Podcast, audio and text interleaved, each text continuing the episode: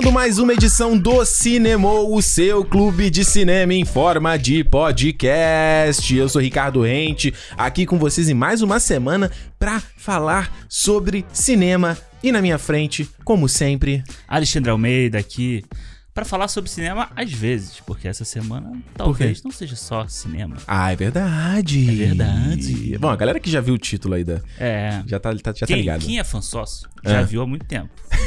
Né? Agora, você que só viu agora, que você não é fã sócio, É. já sabe que essa semana não falaremos só sobre cinema, mas daqui a pouco. Daqui a pouco. O que, que a gente vai falar na aberturinha aqui do programa?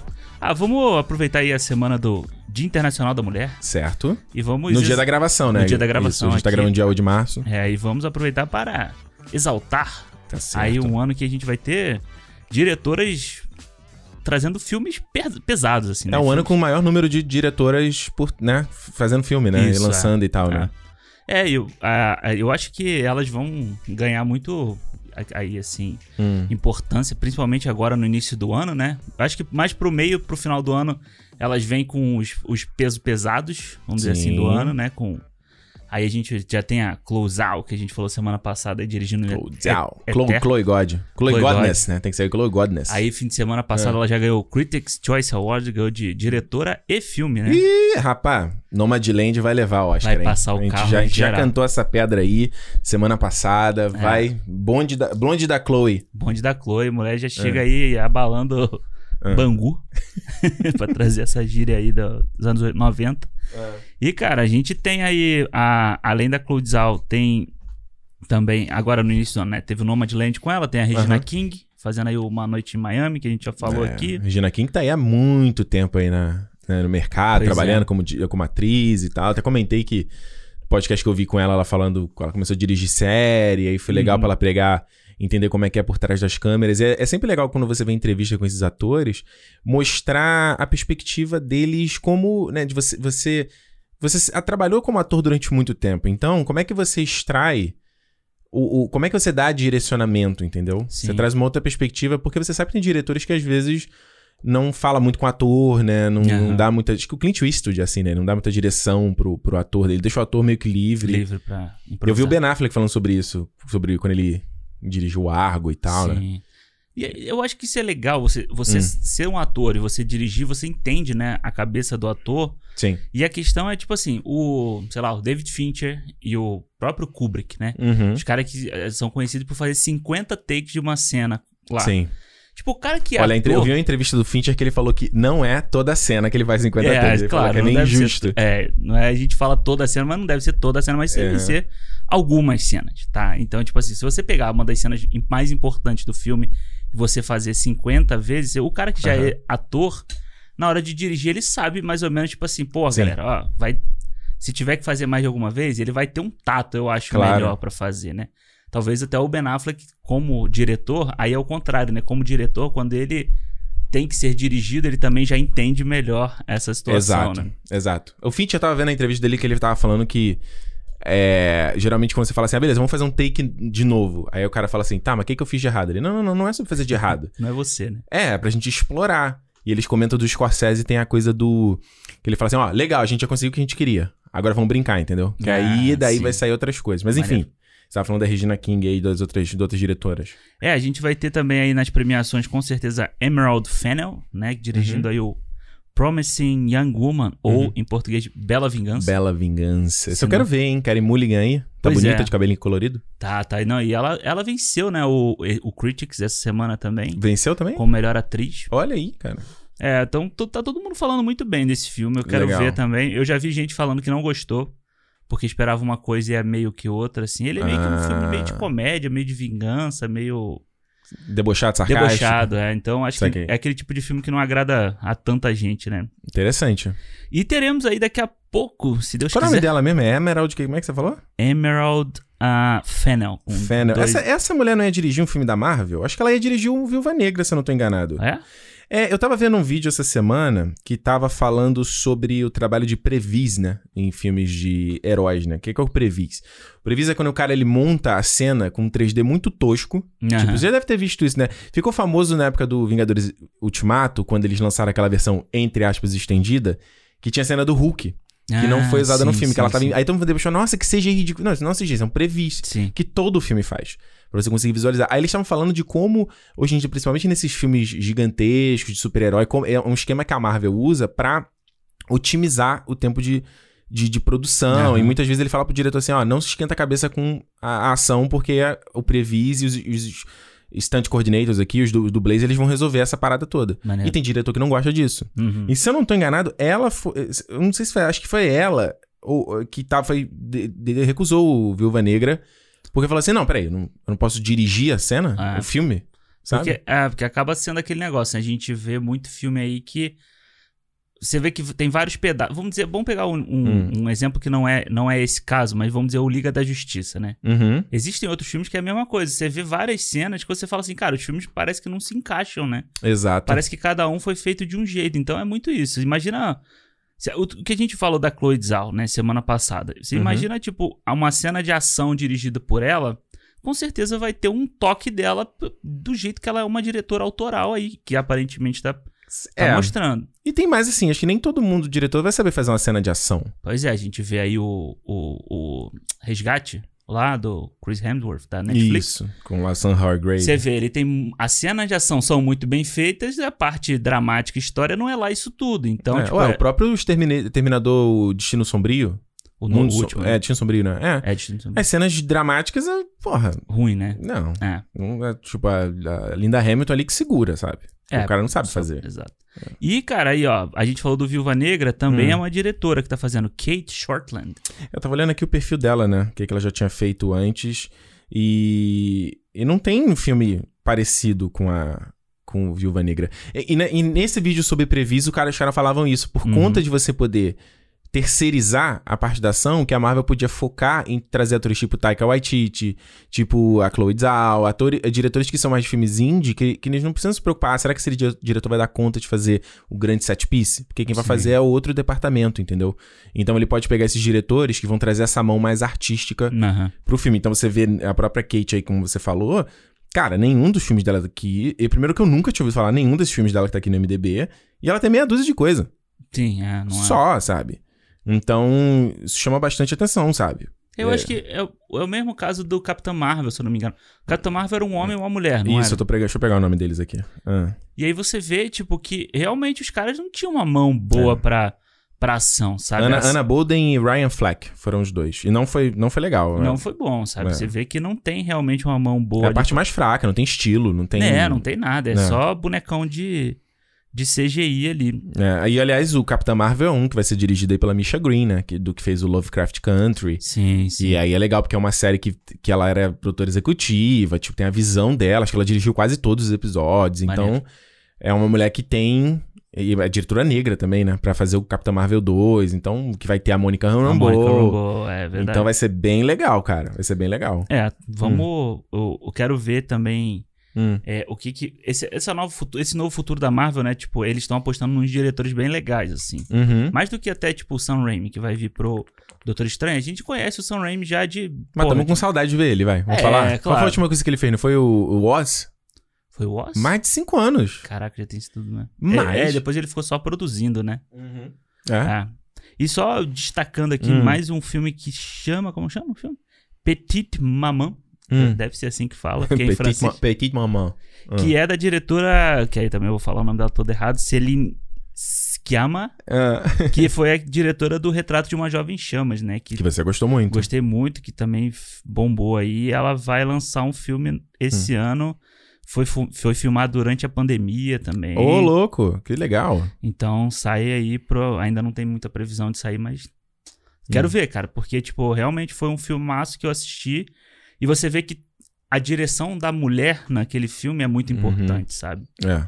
Então, acho que. A gente pega o maior exemplo no caso do Esquadrão Suicida e do Aves de Rapina, né? Exato. Tipo, você pega o que foi feito É, eu lembro, eu lembro muito, muito quando eu assisti o Aves de Rapina com a Juliana, que ela se amarrou na cena da Canário, é, a, a, a Arlequina dando uma xuxinha pra Canário, a Canário Ah. amarrando o cabelo. Eu falei, caraca, é isso que acontece mesmo. É uma coisa que é- parece tão bobo, Uhum. mas que a gente, homem não tem muito como pegar essa parada, sabe? Sim, sim. É, é um- é uma bobeira que a, que a, só que a mulher vai saber, Aham, sabe? Quem é. dirige, no caso, é a Cat Yen, né? Que Que inclusive o, fio, o primeiro filme dela, que é Pigs, a Dead Pigs, alguma coisa assim, que vai, vai sair agora. Vai ficar, é, vai ficar disponível agora é, é, pro grande público, né? Aham. Então você imagina que os caras viram ela, esse filme, de repente, num festival, falou, pô, essa menina tem... Foda, né? É, E eu gosto do que ela faz no Aves de Rapina. Eu acho que ela Ah, eu muito. gosto também. Acho É. que Aves de Rapina, cara, é um filme que a gente falou aqui, né? Mais Uhum. gente merecia. É um filme que merecia ser mais assistido, né? É, eu, eu vejo a galera falando, ai, nossa, o filme é isso, o filme é aquilo. Eu falo, gente, não é possível, cara. É, não. Não é possível. Mas eu, não quero, falar- eu não quero sempre entrar naquela discussão, tipo, ah, você não tá dando moral porque é mulher. Mas Sim. às vezes parece que é. Parece que é, é. E eu vou te falar, cara, uma pessoa que Hum. eu queria muito ver fazendo um filme aí de novo e tal, que eu tô Hum. querendo muito ver o filme dela, é a Catherine Bigelow. Catherine Bigelow, já tem muito tempo que ela não Já faz tem nada, muito- né? Acho que o último filme dela foi lá o. Deixa eu procurar aqui. Ah, O do Bin Laden lá, o. Caralho, Ah, é o que é? Zero Dark Thirty, Zero né? Dark Thirty, é na hora, a Ah. hora mais escura, né? Aham. Cara, pô. Deixa eu ver aqui. Catherine Bigelow. Catherine Bigelow aí... Diretor... Não, ela fez Detroit. Detroit foi o último. Ah, é o Detroit, é verdade. 2017. Detroit que é um Detroit porrada. é foda, né? Tipo, porrada. aí você vê, o Detroit, ela tem o Hora Mais Escura, ela tem o Guerra ao Terror, né? Guerra ela Terror. ganhou- Ela tem o K-19, que é com, né, com Harrison Ford, que é o Submarino, ah, The, do Widow, Submarino, né? The Widowmaker. E o Point Break, né? Que é o Clássico. classicão. Clássico. Eu gosto muito dela, cara. Eu acho que ela consegue dirigir bem a ação. Uhum. Ela consegue, sabe? Então, imagina, tipo, dá um, um respiro pros irmãos russos. Aí, aí você pega um filme da Capitã Marvel, uma coisa assim, Aham. tipo, uma coisa. Ou, ou um personagem mais pé no chão Uhum. e dá na mão de uma, de uma diretora dessa, assim, seria fodaço. É, eu concordo. Eu Moral, acho... a Marvel tá. Então, É, eu acho que, cara, essa é a parada que a gente sempre, quando a gente. É, é questão de oportunidade, né? Eu lembro uma vez que eu fiz um vídeo, eu não lembro que, que, que ano que foi, que vídeo que era, que eu falei, eu tava comparando sobre quantos diretores. Eu fiz uma montagem rápida de quantos diretores você conseguia citar, quantos diretores caras, né? aham. Aí eu faço uma montagem rápida, tipo, sei lá, Scorsese, James Cameron, Quentin Tarantino, fazendo rapidão. E mulher, eu lembrava, sei lá, Sofia Coppola, É. Catherine Bigelow e E aí fica. e você não lembrava. E é legal que agora, em pouco tempo, a gente consegue citar vários nomes. A gente. Não, e não só como direção, a gente consegue citar. é, a gente tem a própria Amy Pascal lá, né, do, da Sony, Uhum, sabe? Que é uma sim. puta produtora. Você tem a. Oi, gente, como é que é? Você vê pra, pra aquela Sarah, Sarah Haley Finn, que é diretora de casting da Marvel. Todos os filmes da Marvel, ela que seleciona os faz, é. Então tem a Hildur, que ganhou trilha sonora do Coringa. Aham, sim. Então você vê a mulher também em outros aspectos ali. e Eu acho que é legal porque você. É aquela coisa que a gente sempre fala assim: ah, pô, o moleque já cresce ali com a bola no pé, né? Uhum. E aí é muito fácil você ter essas opções do que você fazer. e a Sim, mulher não, sim. não- você não tinha isso. Então, você, isso mostra como a capacidade. Todo mundo tem a capacidade de fazer essa parada, contanto que você dê a oportunidade de fazer, sabe? Sim. Então, sejam movimentos como é, o Me Too, que começou, né? A galera que foi brigando por é, paga, é, equal pays, né? Que ele Uhum. fala, todo mundo ganhando a, mesmo, ganhando a mesma coisa pra fazer as produções. A gente teve a... Oh, meu Deus, tava aqui na minha cabeça, esqueci. Tá falando do Me Too. Ah, pouco, até pouco tempo atrás, que 10 anos, quando eu comecei a fazer YouTube, ou mesmo quando eu fazia blog, se falava muito que fazer filme com mulher não dava audiência, não dava de bilheteria. É. E a gente citou Capitã Marvel, que é um filme que eu não acho grande coisa, e o filme fez mais de bilhão, Sim, sim. sabe? É, você vê aí, tipo, ó, meio que por, por pressão da galera, né? Uhum. Vai ser o filme da Viúva Negra, que é um filme que já devia ter saído É. lá atrás, a Marvel. Não foi Eu- minha impressão, né? Mas a, mas a galera A botou. treta é outra por conta da Viúva Negra. Tu já leu essa parada? Não, acho que não. é porque Não. antes o, o, o- quem, quem, o, o Kevin Feige não era o manda-chuva completo ali da Marvel.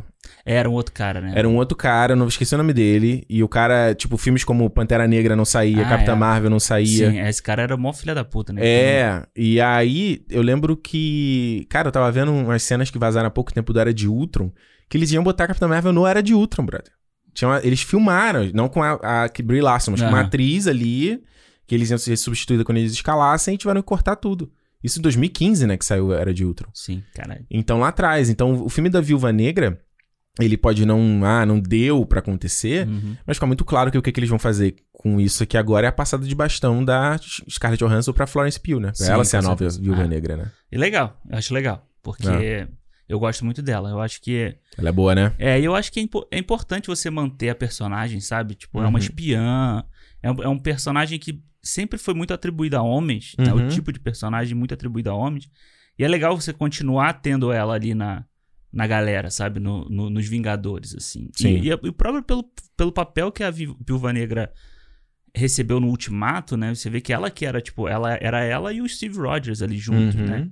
Então acho que é um papel que não pode simplesmente ter morrido no Ultimato, tem que continuar aí, Sem dúvida. que acho que ainda dá uma influenciada boa, assim como eu espero que o Pantera, como a gente já falou, seja eles vão peguem o caminho das mulheres, sabe, do filme. É.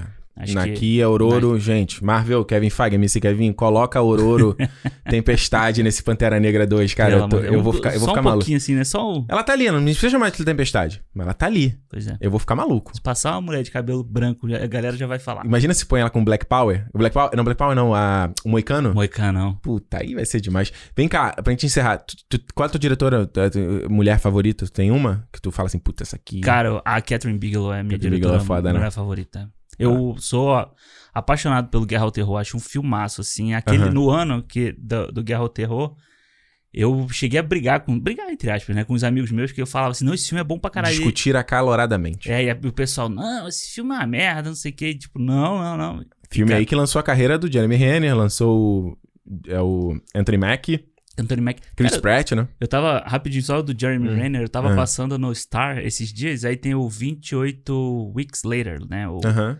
Extermínio 2, eu acho. Hum. Ele tá no filme, cara. Tá lá ele na, na thumb, assim, do Ele filme. tá no Extermínio? Eu também não, não me lembrava, eu também vi esse filme umas duas vezes há muito tempo. Ah. E ele tá Caraca. lá. Mas aí, né, o. Como é que fala? O algoritmo já bota logo a cara dele lá, né? Porque você você- gostou de Vingadores? É isso aí. Pois é, mas eu acho que é, é a Catherine Bigelow aí. É, eu gosto muito da. Não, não tô falando que é minha favorita, mas eu gosto muito da Jennifer Kent, que faz o. fez o Babadook e o The Nightingale. Uhum. Nightingale, que é um filme que eu falei assim, cara, como é que essa mulher teve estômago de fazer esse filme, cara? Foda, né? É sinistro, estômago de aço. E, com, e filmes com muito únicos, assim, com história muito, muito única, bem diferente, bem esquisitão. Ela, eu acho que faz uma parada foda, cara. Eu gosto. Maneiro. Vamos lá, Alexandre. Sobre o que a gente vai falar no cinema dessa semana? A gente tá aqui na mesma. Já o. Tá na mesma linha. Mesma linha. É, hoje o cinema, cara, um cinema aí, ó. Hum, Que até a gente tava esperando há muito tempo. Tamo ansioso. Era o cinema, o primeiro cinema que falaremos integralmente sobre uma produção do Marvel Studios. Ah, como é bom ser Marvete. Falaremos sobre Wanda, Wanda, WandaVision, Previously on WandaVision. a primeira aí série da Marvel para o Disney Plus, né? Exato. Primeira produção da, da Marvel aí bem colada, en- enfiada no MCU pra televisão. Exato. Primeira de muitas, aparentemente. Primeira de muitas, vem mais 10 pelo O menos. aí. calendário tá, da Marvel tá mais cheio que o bolso do Kevin Feige. Gente, então, vamos falar aqui dessa, dessa primeira, primeira e possivelmente única temporada de WandaVision, né? Que terminou agora no Disney Plus. Então vamos contar aqui, falar de todos os nove episódios, análise geral, o que, que a gente gostou, o que a gente não gostou. Então, se você não viu tudo ainda, ouça por sua conta e risco, porque a gente não vai segurar spoiler aqui, vai É. falar abertamente sobre tudo. E se é a sua primeira vez aqui no Cinemou, seja bem-vindo. Já considere aí já se inscrever, inscrever no nosso podcast aí no seu agregador de podcast favorito, no seu Spotify, o que seja. Porque toda sexta-feira tem uma edição nova do Cinemou. A gente não falhou 2020, que não teve cinema, a gente se manteve. A gente tava. 2021 que tem. Ó, 2021 tem cinema, já tá tendo cinema. Tá tendo, tá tendo. E os Estados Unidos estão otimistas com vacinação, né? Então, ó. Os caras estão vacinando 3 milhões de pessoas por dia. Lugar Silencioso já foi adiantado. Top Gun Maverick mudou data de novo, ganhou data. Então, assim, cinema, mano, a gente tá aqui pronto. A gente tá aqui. E fora os, os HBO Max todos aí que É, já estão garantidos também, né? Exatamente. Então, ó, não, a gente não vai, vai estar aqui ligadinho. E mais ainda, se você não tá sabendo, se você já ouve a gente aqui já há um tempo, mas não tá ligado, estamos no YouTube também, meus queridos. youtube.com.br Cinemou Podcast. Não são os programas completos, mas temos lá cortes e trechos das nossas edições do Cinemou. Então, clipes, ali, pequenos drops ali de Drops. de 5 a 10 minutinhos ali. Se você não, não ouviu o programa inteiro, ou de repente quer ouvir só um, um detalhezinho aqui, né? Tem gente que às vezes não acaba não tendo tempo. A gente acha que a gente tem gente que. É, isso é o contrário, né, Alexandre? Tem galera que queria que tivesse mais de um cinemão na semana. Pois é. E tem a galera que não dá conta de ouvir um cinema na semana. Tem gente que pede, irmão, faz um, um cinema de 40 minutos aí que dá pra ouvir, mas não, Não dá. não dá, mano. Então a gente tá agora lá no YouTube, então tem trechinhos da abertura, a gente fala de aspectos filme. Tá bem legal, né? Corte bem simples Sim. ainda. Mas é já o nosso primeiro pontapé aí de entrar nessa versão em vídeo. Ainda vai chegar no que a gente imagina aqui que é o modelo ideal, mas por enquanto tá bom, né? Tá bom, tá bom. E é bom pra criar o, o link lá pra você mandar pro seus amigos, manda no WhatsApp, manda pra galera, espalha aí. Isso. Que aí a galera vê 10 minutinhos, 5 minutos, 7, sei lá. É. Vê, acha, o- vê o que acha, atiça a curiosidade. Atiça a curiosidade. Exatamente. E depois Isso. Às corre vezes você pra quer ver. apresentar o cinema, aí o cara vai ouvir um programa inteiro, Ela fala, pô, eu não vou ouvir esse negócio de 1 hora e 40 aqui não. Me fala uma parte boa pra eu ouvir aí aí. tu manda lá um Aí tu, curtinho. pei. Exato. Sabe quem tá ouvindo agora o cinema? Ah. Minha terapeuta. É mesmo? Ela tava ouvindo meu, meu vídeo de soul, ela falou, pô, você tem uma voz boa de ouvir, pô, você já pensou em ter um podcast? Eu falei, minha filha. Porra, alguns. Aí ela abriu o Spotify lá, aí ela, ah, Mulher Maravilha, vou ouvir. Eu falei, ih, sente ela, ah, mas o filme é tão bom. Eu falei, não, mas esse é o 2. Ela tem dois? Aí ela devia estar falando do 1, um, cara. Tem muita gente fazendo terapia, ela tá sem tempo, Ricardo. Tá ver sem tempo. É, não, ela, ela é meio, meio, meio doidinha, Ah, gente. é? Mas aí eu falei, ó, ouve esse cinema e tal, que tá, tá bacana. Manda ela ver ouvir o do Midsommar. Do, Mi- Nossa, mas isso é muito antigo. Daí não, tem que fazer um novo do Midsommar Final Cut aí. não, Deus me livre. Esse Snyder Cut Snyder do Midsummer. Preto É isso, gente. Ó, e Cinema Podcast no Twitter e no Instagram também. Segue a gente lá, porque é a maneira de você trocar ideia com a gente, mandar seu feedback sobre os programas. Lembrando que os feedbacks do Cinema, eles são lidos num programa exclusivo pra, gal pra galera que é fã sócio, ou seja, o pessoal que não é só fã do nosso programa, mas quer virar sócio também, quer fazer Uhum. parte, quer ser um pouquinho dono desse negócio aqui. então, a partir de 5 reais, você pode dar uma grana aqui pra gente, pra gente manter, ajudar a gente a manter aqui a, a produção rolando e ao mesmo tempo você faz parte do nosso grupo no Telegram, tem uma galera lá trocando ideia todo dia, estamos chegando a 30 pessoas já no nosso grupo. Já tem, né? Bateu 30? Bateu Não 30 vi, olha já. aí. ó. Que beleza, cara, tá Porra, subindo. tá. Cada nova edição do cinema entra uma galera nova. É, não, e, é exato. E, E a o pessoal gente- se mantém, é isso que é bom. Isso que é bom, exatamente. Se mantém. E é, é bom que é- todo mundo que tá entrando, tá entrando no esquema, né? Já entra falando. Isso, É não, bom que fica, já não tem- fica envergonhado no canto, né? Tipo, é já bom que já sai. tem o questionário inicial, né? Você já viu isso? Não vi. Quando a pessoa entra, a galera já fala: é fã ou não é fã do Zack Snyder? Ah, Pra saber qual é. já, já põe qual, qual corner eu vou te colocar, né? Então é isso. Você tem acesso ao nosso grupo no Telegram, pode ouvir o nosso programa de feedback exclusivo, programa mensal, e também é, tem acesso ao calendário, né? Calendário de publicação. Então você sabe de em primeira mão qual programa que a gente vai fazer toda sexta-feira, já pode se preparar pra ouvir. E de vez em quando, quando a gente consegue terminar antes, também ouve, ouve o programa antes, né? Ouve em primeira Isso, mão, é, antes de sair na sexta-feira. Já tá. Quando a gente consegue. Esse aí não é tão prometido que a gente tem que conseguir, né? Isso aí é um bônus do bônus. É, esse é um bônus, do- exato. Porque às vezes termina, a gente tem, tá, tá o programa a ponto, sei lá, quinta-feira já de noite. Fala, gente, então espera na sexta, vai. É, vai ver, ouvir direitinho ali no seu, no seu Exato. agregador, bonitinho, né? Exatamente. Então, é isso. Recado. Ah, não falei no link, né? clube.cinemopodcast.com. falei, mas não falei o link, o mais importante. Alexandre, Diga. vamos lá. Quer fazer a sinopse aí do WandaVision? WandaVision. Você acha que precisa fazer o. Previously. Precisa fazer? Previously on WandaVision. Precisa fazer ou Ah, não? Vamos fazer rapidinho aqui então. Vamos fazer. Você é o cara da sinopse. Depois do- dos eventos Hum. de Vingadores Ultimato, Certo? depois da perda de visão em Guerra Infinita, Ah, olha aí. Wanda ficou ali num. num luto, né? A gente vê no Isso. final do, do, A pobre. do Ultimato, a gente já vê a conversa dela ali com, com o Gavião, falando, né, que ela vai ficar sozinha, Uhum. que ela vai dar apoio, vai, mas, mas vai ter, não vai ter ninguém ali e tal. Isso. E aqui a gente já. A gente não começa sabendo disso, né? A gente já vê a Wanda ali vivendo uma realidade que tem alguma coisa diferente. Ela está com visão, visão tá ali do lado dela. Sim. O que, o que será que aconteceu? E a gente vai acompanhar ao longo desses nove, são nove, né? Nove episódios. Nove episódios. A, a Wanda trabalhar um pouco dessa questão do luto, da perda, a gente entender um pouco o que que tá acontecendo com ela, o que que... Por que, que cada episódio se passa numa era da TV, pois né? é, a gente já começa, pô, de cara com um episódio quadradão, preto, Preto e branco, Aprende, Zack Snyder. na década de 60, 50 ali. Ah. Então a gente, eu acho que é, o WandaVision é bem sobre a Wanda, né? A gente Uhum. tem, é, por mais que seja WandaVision, Vis- WandaVisão, Uhum. é muito sobre a Wanda e a gente entender tudo o que aconteceu com ela desde o Era de Ultron até aqui, o que, que afetou a personagem e como que ela vai conseguir dar um passo à frente, né? Exato. Vale lembrar que o WandaVision, ele não. Ele não. Ele vem aí de um hiato, né? De um 2020 sem nada da Marvel. É. Lembrando que o último capítulo da saga do infinito foi o Homem-Aranha Longe de Casa, né? Ele é- Sim. não é o Ultimato, né? O Longe de Casa, que é considerado o último Uhum. ponto ali. Então, aí, inicialmente, né, os planos iniciais eram que a gente começava com Viúva Negra, no começo do ano passado. Depois vinha Falcão e Cidade Invernal, depois vinha Eternos e o WandaVision esse ano. A Isso. data do WandaVision não mudou, que era começo de 2021. Isso. Então ele estreou que dia 11, né? 11 de janeiro, 15 de janeiro, foi uma coisa assim, né? É, foi. Não, 15, eu acho. Acho que foi 15. Por aí, né? Então foi interessante porque ele, ele acabou virando o, pri- a- a o primeiro passo da, da nova fase, da fase 4 da, do, do MCU, Uhum. e ganhou uma responsabilidade aí que não tinha antes nele, né? É, é, é muito. É interessante a gente ver que a primeira. A fase, a nova fase da Marvel ia começar com Guardiões da Galáxia 3, né?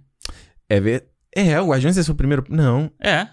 Ele, mas ele ia estrear antes do WandaVision? Do, do Viúva? O Guardiões 3? É, lá atrás sim, né?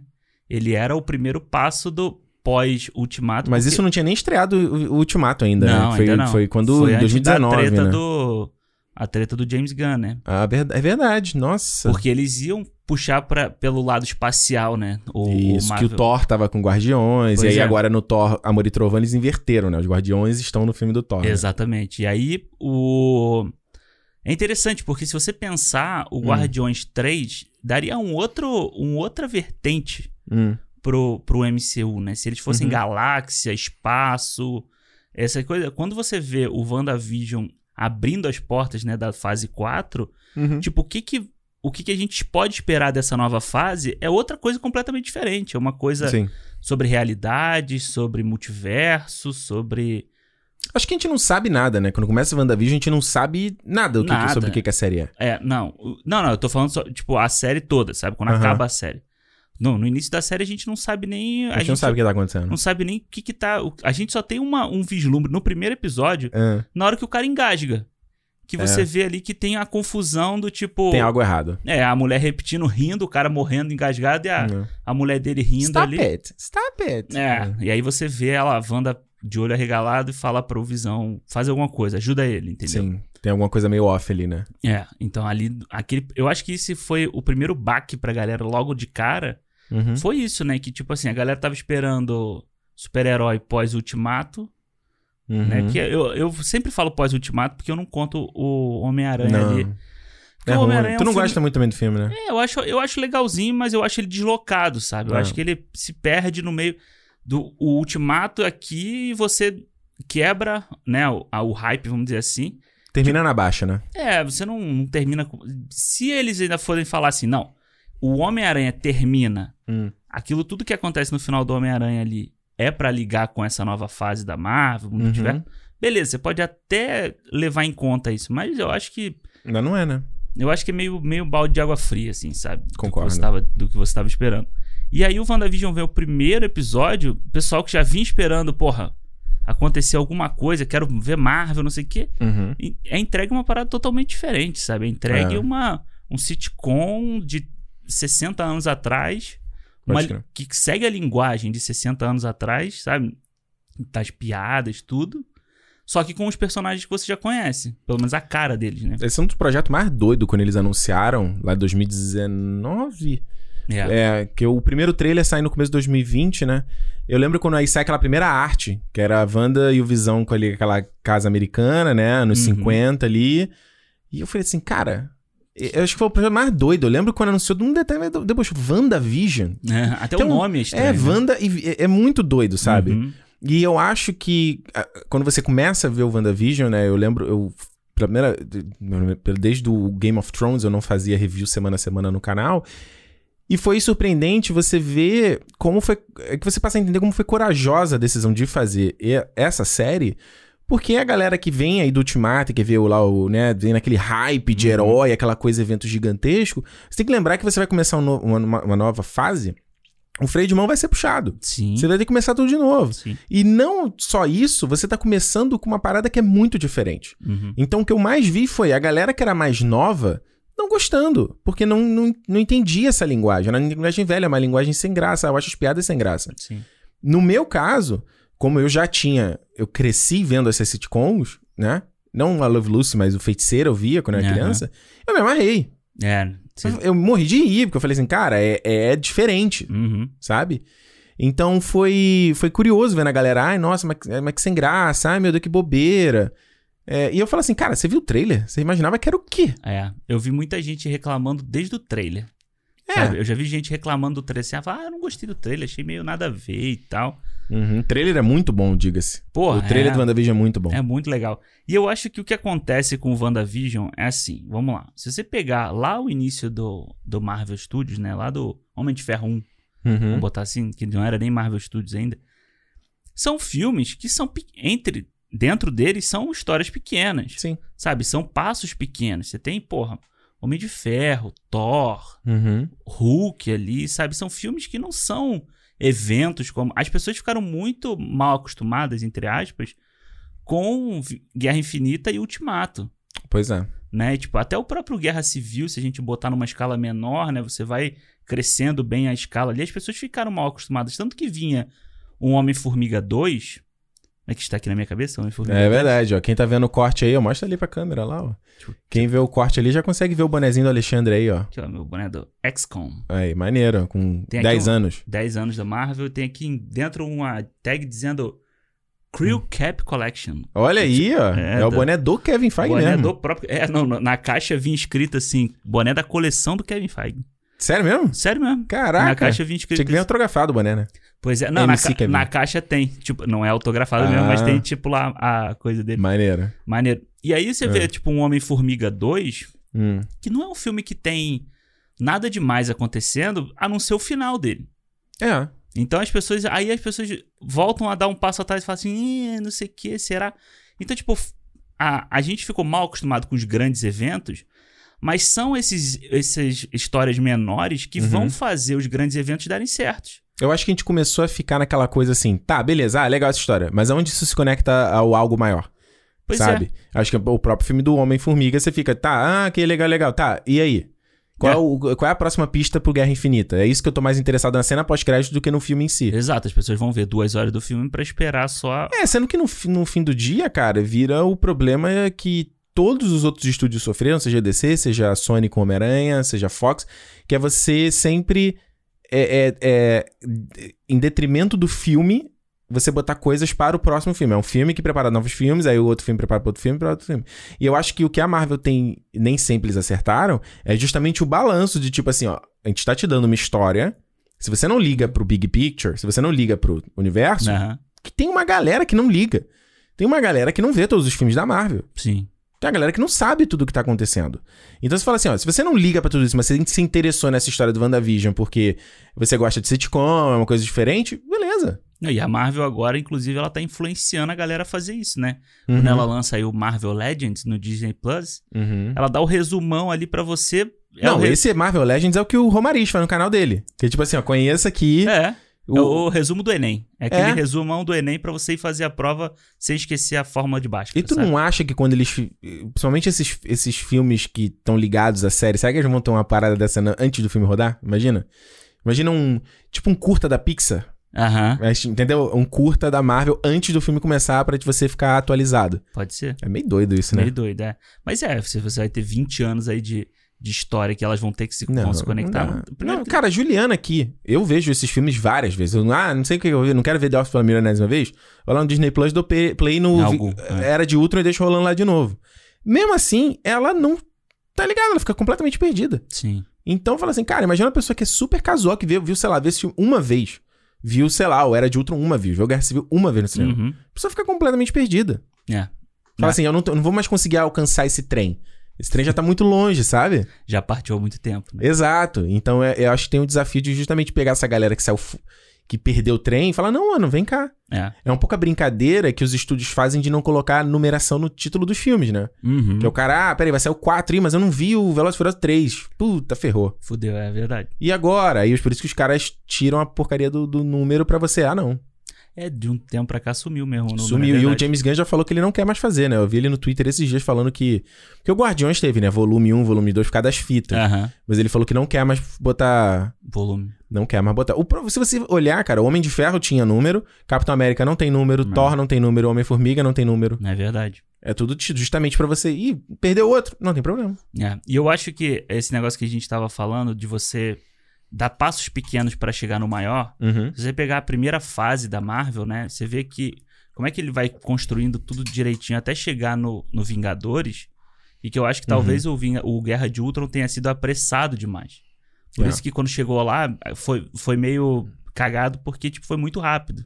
O Guerra de Ultron hoje, hoje eu até gosto dele. Hoje, porque de- o que veio depois acertou ele, né? É, porque, mas na época quando eu vi eu não tinha curtido. Eu achei um filme totalmente cheio de gordura, cheio de excesso. Eu acho um filme, eu achei, na época, um filme confuso. É. Sabe, ele é confuso, assim. O Vingadores, o primeiro Vingadores, Uhum, ele não é confuso. Você, você acompanhou uhum. Homem de Ferro, Capitão América e Thor, e eles vão se encontrar pra aquela aventura maior. Com o vilão do Thor. Com o vilão É, do seja, Thor, exato. E aí, quando você vai no, no Guerra de Ultron, é, outra, é uma coisa totalmente diferente. No meio do filme, ele, ele inclui a, a Wanda, o Pietro, o Uhum. Ultron E o e, o Visão. Visão. Então são quatro personagens. Ainda dá pista pra. tem- coloca o Ulysses Claw também. Ulisses Claw, exatamente. Ainda, É. ainda tem lá o lance das, das, das gemas, né? Da, Que é a pior parte, que é quando o Thor tem a vislumbre lá da Joias do Infinito. que nunca deu em nada aquele. Deu. Ah, não, se- tipo. Que é justamente o lance dele saber que. Do, do Visão. No filme ele sabe que ele tem o Visão. E o Ragnarok, que ele já ele vê ali, ele vê o né? Ragnarok. E. Não, o Ragnarok ele vê do, do vislumbre da Wanda. Quando a Wanda mexe a cabeça dele, ele vê o Ragnarok. Não é na. na não, quando ele vai nessa- naquela, naquela jacuzzi dele Ah, lá. é ele que vê- ela vê até o. Ele vê até o Heimdall, né? É, quando ele, quando ele vai na jacuzzi lá, quando ele vai no laguinho, ele vê as joias sendo reunidas. Ah, é verdade. que é a verdade. ponte pro Guerra Infinita. Então, é um filme que você vê que ele, ele serve muito mais pro MCU do que como filme em si. Exato. Porque o Ultron fica de escanteio. É, não, cara, o Ultron era um personagem que todo mundo esperava uma parada totalmente Sim. foda Primeiro dele. teaser era... É, era pesado, assim, é, era uma eu coisa... não tenho, né? I got no strings on me. Ele falava lá o negócio do, do Pinóquio, né? Era bem legal. E não foi nada demais, assim. Não. Foi, foi um filme que realmente, hoje, do- dos grandes eventos da Marvel, é o mais esquecido, assim. É o... Total, esqueci do churrasco. Exatamente, É. esquecido do churrasco. E aí, a gente pode fazer o paralelo com a DC, Uhum. né? Que, tipo, o grande problema da DC é que todos os filmes dela, até o Liga da Justiça, foram grandes eventos. Exato. Ela foi, foi emendando grande evento atrás do outro. É o Super-Homem destruindo tudo na cidade, é o Batman vs Superman. São filmes cansativos. É, e você, tipo, você não tem o, o Shazam, vamos botar assim, Uhum. o Shazam, no meio do caminho ali, ó, essa historinha aqui. Essa, o Batman, ó, o Batman Uhum. aqui investigando o Coringa, que fosse, sei lá. É. Investigando o Charada aqui, entendeu? E aí depois você junta todo mundo. Não, aí ele vai e bota o Man of Steel, Batman vs Superman e o Liga da Justiça, que teria que ser uma coisa É. muito mais absurda, entendeu? E eles não conseguem alcançar essa escala. Cada vez maior, cada vez É, maior, cada porra. vez maior. E não Então, dá. Ia ser destruir a Terra toda. no- não, e tem uma questão filme. de negócio também que não é nem inteligente, né? Porque você vê o Kevin Feige falando muito, principalmente agora nessas coisas das séries, tem a questão de budget, né? Que o pessoal fala, ah, porra, Disney tem dinheiro pra caralho. Não é assim, você abre a torneira e põe quanto É. dinheiro você quiser no produto. Não é. E ele fala assim, ah, a gente tem que... Que ele tava falando sobre a numeração de episódios, né? Porque o WandaVision tem nove, o Falcon vai ter seis, o Loki Uhum. a gente não sabe. E tá falando que é uma questão de orçamento, porque é quanto de cada episódio custa, é uma loucura. Então o Falcão custou 150 milhões. Cara, Uhum. só em comparação, o orçamento do Coringa é 80 milhões. Pois é. Então, o tipo, é- orçamento de blockbuster era absurdo. Exatamente. O WandaVision não saiu qual era o valor dele. Então ele Uhum. fala muito. Tem essa questão de, de negócio que você fala assim, cara, imagina que cada filme. Imagina que cada filme que você vai fazer, ele tem que ser o filme evento. Aham. Ele é um filme que custa muito caro, é um filme pra produzir, pra fazer. É um filme que é. é- Mano, eu só, eu só fico louco imaginando o quanto trabalhoso é pra fazer um filme desse. Quanto de Sim. gente envolvida, quanto de pequenos detalhes que tem que vir junto, né? Quantas É. peças desse quebra-cabeça. Então, quando você faz um filme menor, ele serve porque é um filme mais fácil de fazer, é um filme mais barato também, e dá uma graninha, ele rende uma grana ali. Sim, com Então, quanto certeza. negócio ele Hum. faz mais sentido também. É. Então, é, por isso que no ca- a- a- o segredo. Hoje em dia, a galera fica, qual o segredo da marca? O que, que dá certo? Você consegue. A gente consegue ver, até como público a gente consegue perceber isso, mas não é fácil replicar. Uhum. Senão, todos esses produtores e estúdios estariam fazendo. Estariam fazendo. é. Mas eles não conseguem porque justamente você tem. Você tem uma press- pressão de mercado e tal, que você vê agora a Warner dizendo que vai ter dois filmes da DC no cinema, dois filmes da DC no HBO Max.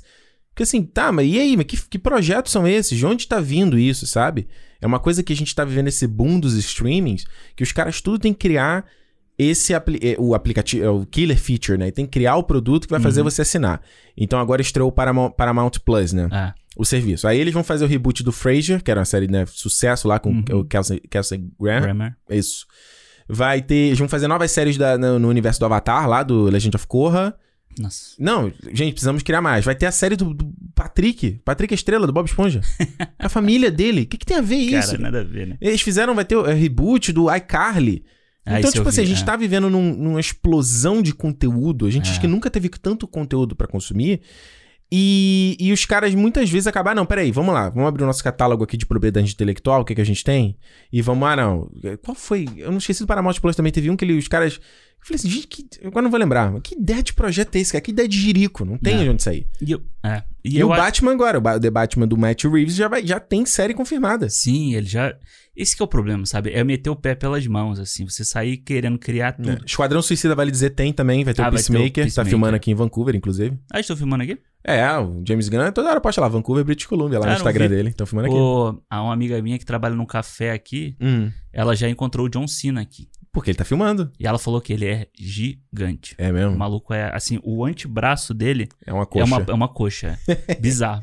Mas É. o que eu ia falar, que eu acho que o que aconteceu com a Marvel, é Hum. que é o maior.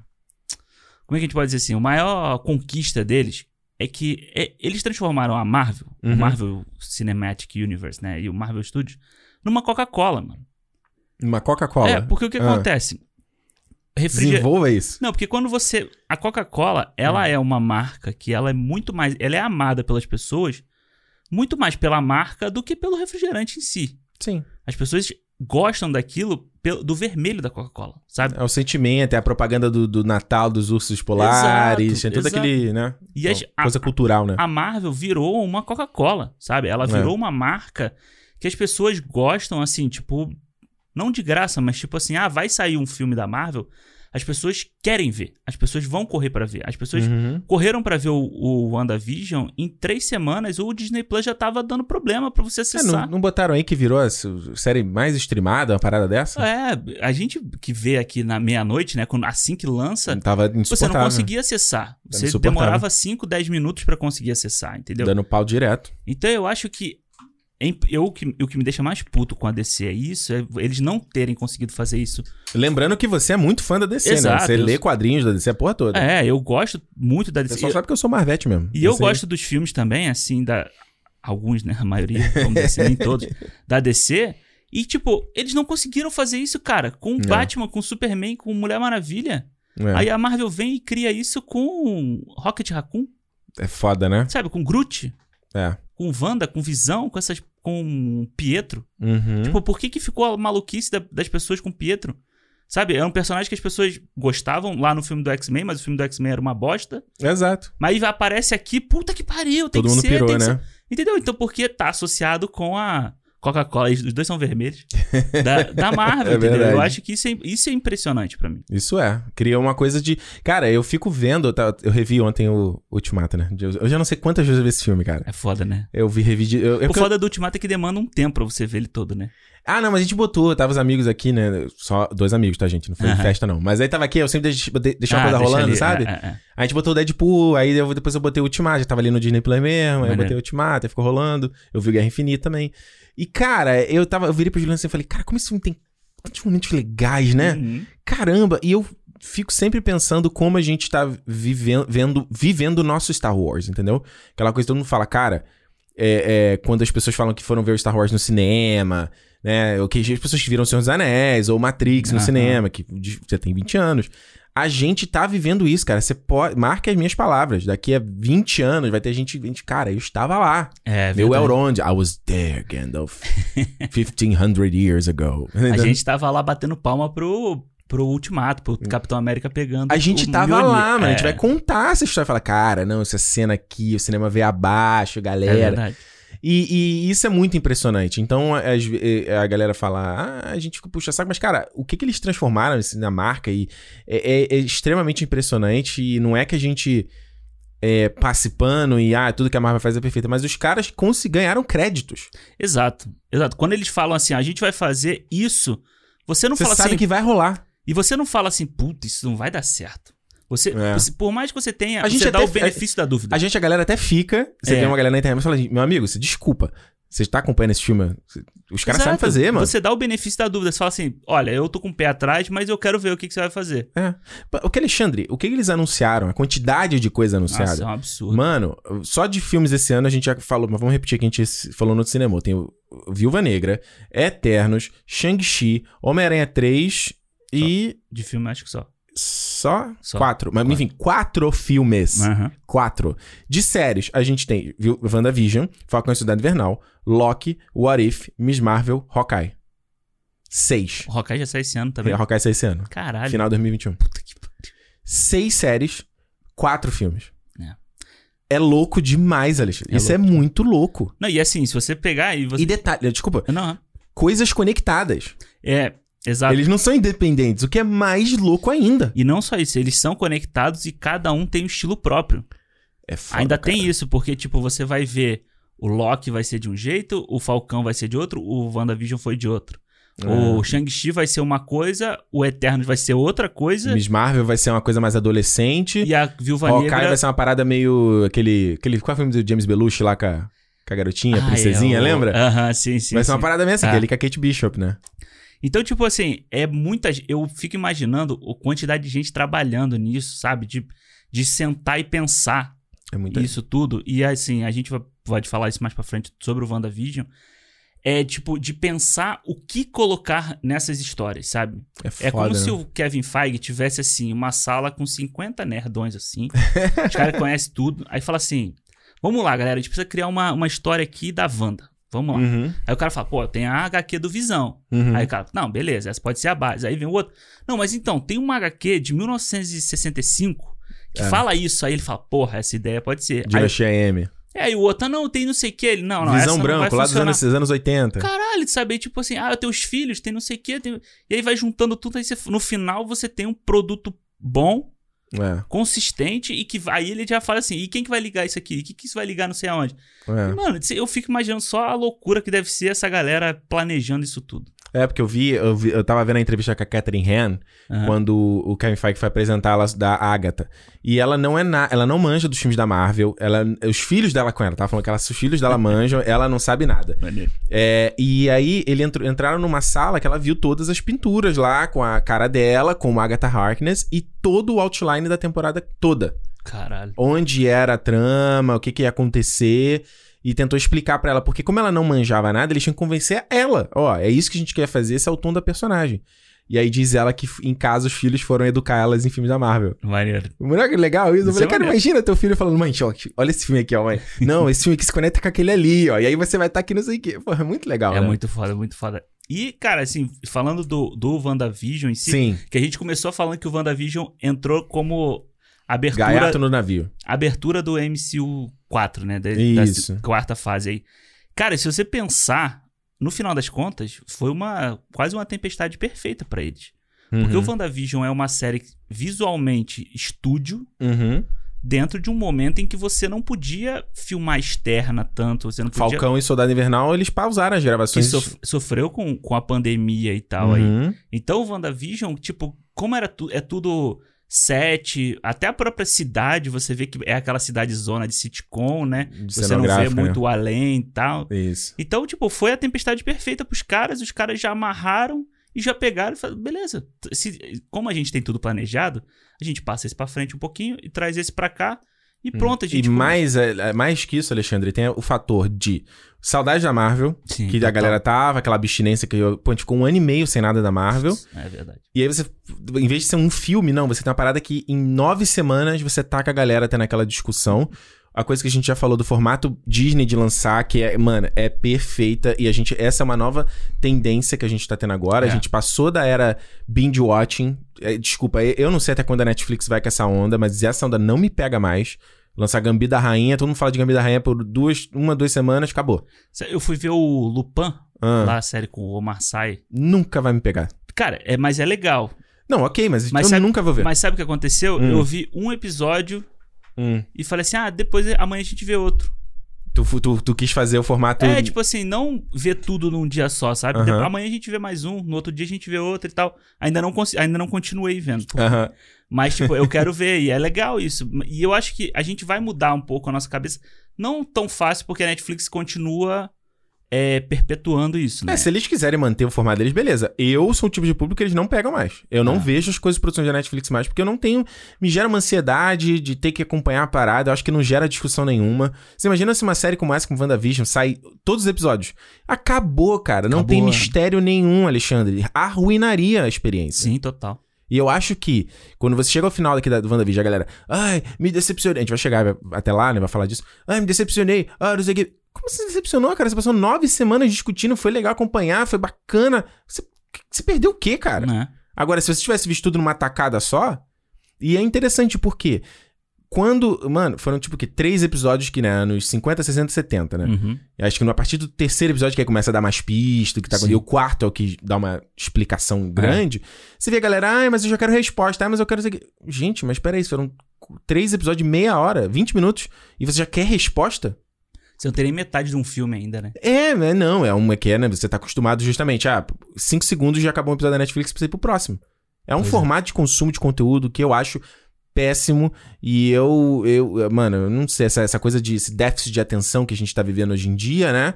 Isso só alimenta essas merdas, cara. É, e eu, eu escrevi até sobre isso na época que eu terminei de ver o The Boys. Que o The Uhum. Boys entrou nessa, nessa onda de lançar um por semana. É, eles fazem, é, mas eles fazem os esque- o esquema Hulu e o esquema Apple TV Plus, né? Que lança tipo três no começo da temporada, Isso, isso. Que a- o WandaVision fez também, né? dois, né? Lançaram dois e depois. Mas o Falcão acho que não vai ser, né? O Falcão é um só, né? É, até porque são seis, só se eles lançarem dois logo, pô, já É, tá exato. quase na É. metade, né? Exato. Mas são episódios maiores também, né?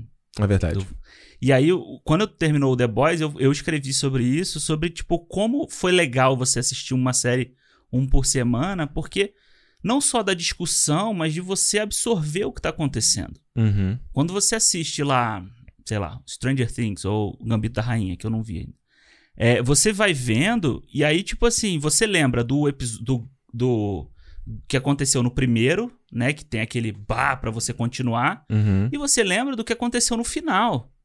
Sabe? O Dark acon- o- tem vários momentos disso, sabe? Que você lembra o que aconteceu no início e o cliffhanger, né? Que, que junta, que é o, o gancho, né? Pra, pra próxima temporada. E você lembra disso. Sim. Várias informações do meio você perde nessa coisa de você Diluído, né? passar de um episódio pro outro muito rápido. Eu tava vendo o podcast lá da Carol Moreira, o Off, né? Que Aham. ela entrevistou o Daniel Rezende, que foi o montador do Cidade de Deus. Sim. Ele fez essa série do. Tá todo. Ninguém O- tá olhando, né? Isso. Ninguém essa tá olhando, né? é. Que chama, com a Kéfera e tal. E ele fala naquele programa mesmo que a- o importante da série da Netflix era ter o gancho pra você ver o próximo episódio. Porque eles, ele, a métrica deles é qual episódio joga pro próximo. E de você ver no primeiro mês. Se você fosse ver a série no segundo mês, tanto que a série dele foi cancelada. Aham. Porque ele, ah, não, não fez sucesso. Sabe? Então, o- o- quantas séries teve aquela da, da menina Bertie, não sei o que, que era uma animação parecida com Bojack Horseman. Aham. Fizeram uma temporada, ficou escondida na Netflix, ninguém viu. Ah, não, teve fracasso. É. Cancelada. Cancela. A mulher ficou bolada, falou assim: que isso, gente? E o algoritmo esconde, né? Porque, tipo, se não for seu interesse, se você não vir alguma coisa parecida, ele Eu tenho que ter uma máquina pra me decidir. É. A própria Lulu Wang, do A Despedida lá, Aham. o filme, falou a mesma coisa, não topou fazer, porque falou, cara, meu filme ia ser enterrado na Netflix. Sabe? A menina, a. Ô, gente, como é que é o nome dela que faz o. A May, I May Destroy You? Esqueci o nome dela. Ah, eu sei quem é, mas também não me lembro o nome. É, que ela também ia vender, ia vender pra Netflix, não vendeu porque ela queria que ela ia ser enterrada a parada e ela não queria perder os direitos de eh, ela queria se continuar dona do Aham. conteúdo dela. É a Michaela, Micaela Coel. É, E a série bom, e a série foi lançando um episódio por semana na HBO e bombou, né? bombou, é. É, você vê aí o Cidade Invisível, né? Essa nova brasileira que tá aí. Rafael Dracon e Carol Munhoz, é. É, e eu não sabia, é, é- é idealizada, eu não sei se é idealizada ou produzida pelo Saldanha, né? O Carlos Saldanha. Olha aí, É, maneiro. Maneiro, né? Uhum. Teve aí também o Blue Sky, fechou, né? Fechou, é verdade. E, mas é isso, vo- cria um burburinho na internet, as pessoas assistem, você consegue o, a continuação. É. Se não for, tipo, cara, várias coisas ficam perdidas, você esquece, porque realmente não te mostra, sabe? E aí, Uhum. se você não deixar, até se você deixar na sua lista da Netflix, ele some ali. Você É. tem que entrar naquela parte que tem a minha lista pra horrível. você ver completa É e tal. horrível. Eu coloco, às vezes eu coloco lá, ó, me lembre quando isso foi lançar. Ele não me notifica, não aparece na home, eu tenho que ir na busca. Achar a É parada que acabou de. É ridículo, Isso cara. aconteceu com Malcolm e Maria, eu acho, pra mim. É, se eu não me o engano. Rosa e Momo foi um Rosa que não aparecia na também, minha timeline. É, e eu já sabia que ia lançar, enfim. É, então, eu acho que um dos fatores da, da- do WandaVision foi essa coisa da. A, a, a, a- a- oh, meu Deus. Abstinência Marvel. Ah, Vai falar ressaca, não. Abstinência, Abstinência, contrário. é. Abstinência Marvel. E, cara, a questão da nostalgia. Porque, como eu tava falando desses streamings, eles todos estão. Eles todos buscam na nostalgia pra criar esse esse show que vai fazer você assinar. Aham. Então a Netflix fez isso durante muito tempo de reviver séries tipo Arrested Development, tipo Gilmore Girls, pra você dar aquela dar aquela coisa bacana em torno da marca, como você Uhum. falou na relação à Marvel. E ou seja, a pessoa olhar de forma muito querida pra marca. Sim. E fora o fator nostalgia, de relembrar uma coisa que era muito boa pra você. É, então, como eu falei, Paramount Plus traz o iCarly de volta. É, teve a série lá do As Visões da Raven de volta, no Disney Plus, sabe? É, isso que eu ia falar. O Disney Plus vai fazer isso. Vai ter agora esse mês o. O Mighty Ducks lá, o. Ah, Somos Campeões. Somos campeões de volta. Então, até o Disney tá nesse ponto. Então, É. acho que o legal do WandaVision, por mais que ele seja uma coisa nova, ele pega muita parada da nostalgia que acho que atinge vários demográficos. Sim, sim. De ver que a galera que, que. A mesma galera que não gostou quando era episódio dos anos 50, os anos da feiticeira, do, do Tudo em Família, quando chegou no Malcolm in the Middle, quando gostou, chegou no The Office, Uhum. ah, maneiro. Sim. Então você, vê, você começa a pegar um, um demográfico grande, sabe? É, você vai expandindo, né? E fora de você ser uma continuação do Ultimato. Então acho que ele tem vários fatores que faz ele ser Verdade. o que ele é, sabe? Uhum. E principalmente eu acho que você traz aí uma personagem que era a Wanda, que pra mim era uma personagem que surgiu muito sem graça nos filmes da Marvel, assim. Ela, o Pietro, então, meu Deus do céu, sabe? É. Então, Pra mim eram os pontos mais fracos da Era de Ultron. E que foi uma personagem que foi ganhando muito espaço nos filmes. E ela brilha no, no Gue- Guerra Infinita, ela tem cenas maravilhosas, eles É. dois, né? Eu acho que é o grande, o grande ápice da personagem até agora. Era o Guerra Infinita. Muito, bem mais É. do que a- o que acontece com ela no Ultimato, né? Que é também uma cena que a galera se amarrou, é virou fodaço, meme, é. né? Todo mundo ficava compartilhando. Mas a do Guerra Infinita é o ápice do filme, né? É, desde o início ali, quando eles estão fugindo, então eles Uhum. eles estão discutindo sobre a relação do que, que eles têm que ser, Uhum. até depois o que, o que ela tem que fazer pelo Visão, né? Até aquele arco dramático mesmo ali. Então eu acho Uhum. que o Guerra Infinita é o ápice da personagem, era, né? Até agora. Uhum. E o Ultimato é tipo, é a nerdfilia ali, né? Você vê ela Exato. É descendo a a porradaria. porrada e você falando assim, porra, essa mulher aqui, ela tem um potencial muito forte. Porque no Ultimato é que a gente vê a- o potencial que ela tem, né? É verdade. Antes a gente via ela com aqueles poderizinhos lá, com a mãozinha dela e tal, não sei o quê, mas no Nada Ultimato demais. você vê a força que ela tem. É, e aqui no, né, na- no caso dessa série, ela faz uma coisa muito parecida com Mandalorian, né? Que é tipo, ela vai costurando os Uhum. filmes, ou seja, ela- você sabe que ela se passa depois de tudo isso, né? Mas ela vai dando uma costurada, né? Principalmente mais no final da temporada, quando ela volta pra contar coisas do Era de Ultron, Uhum. coisas da infância deles, e fazer meio um semi-retcon ali da origem dos poderes e tal.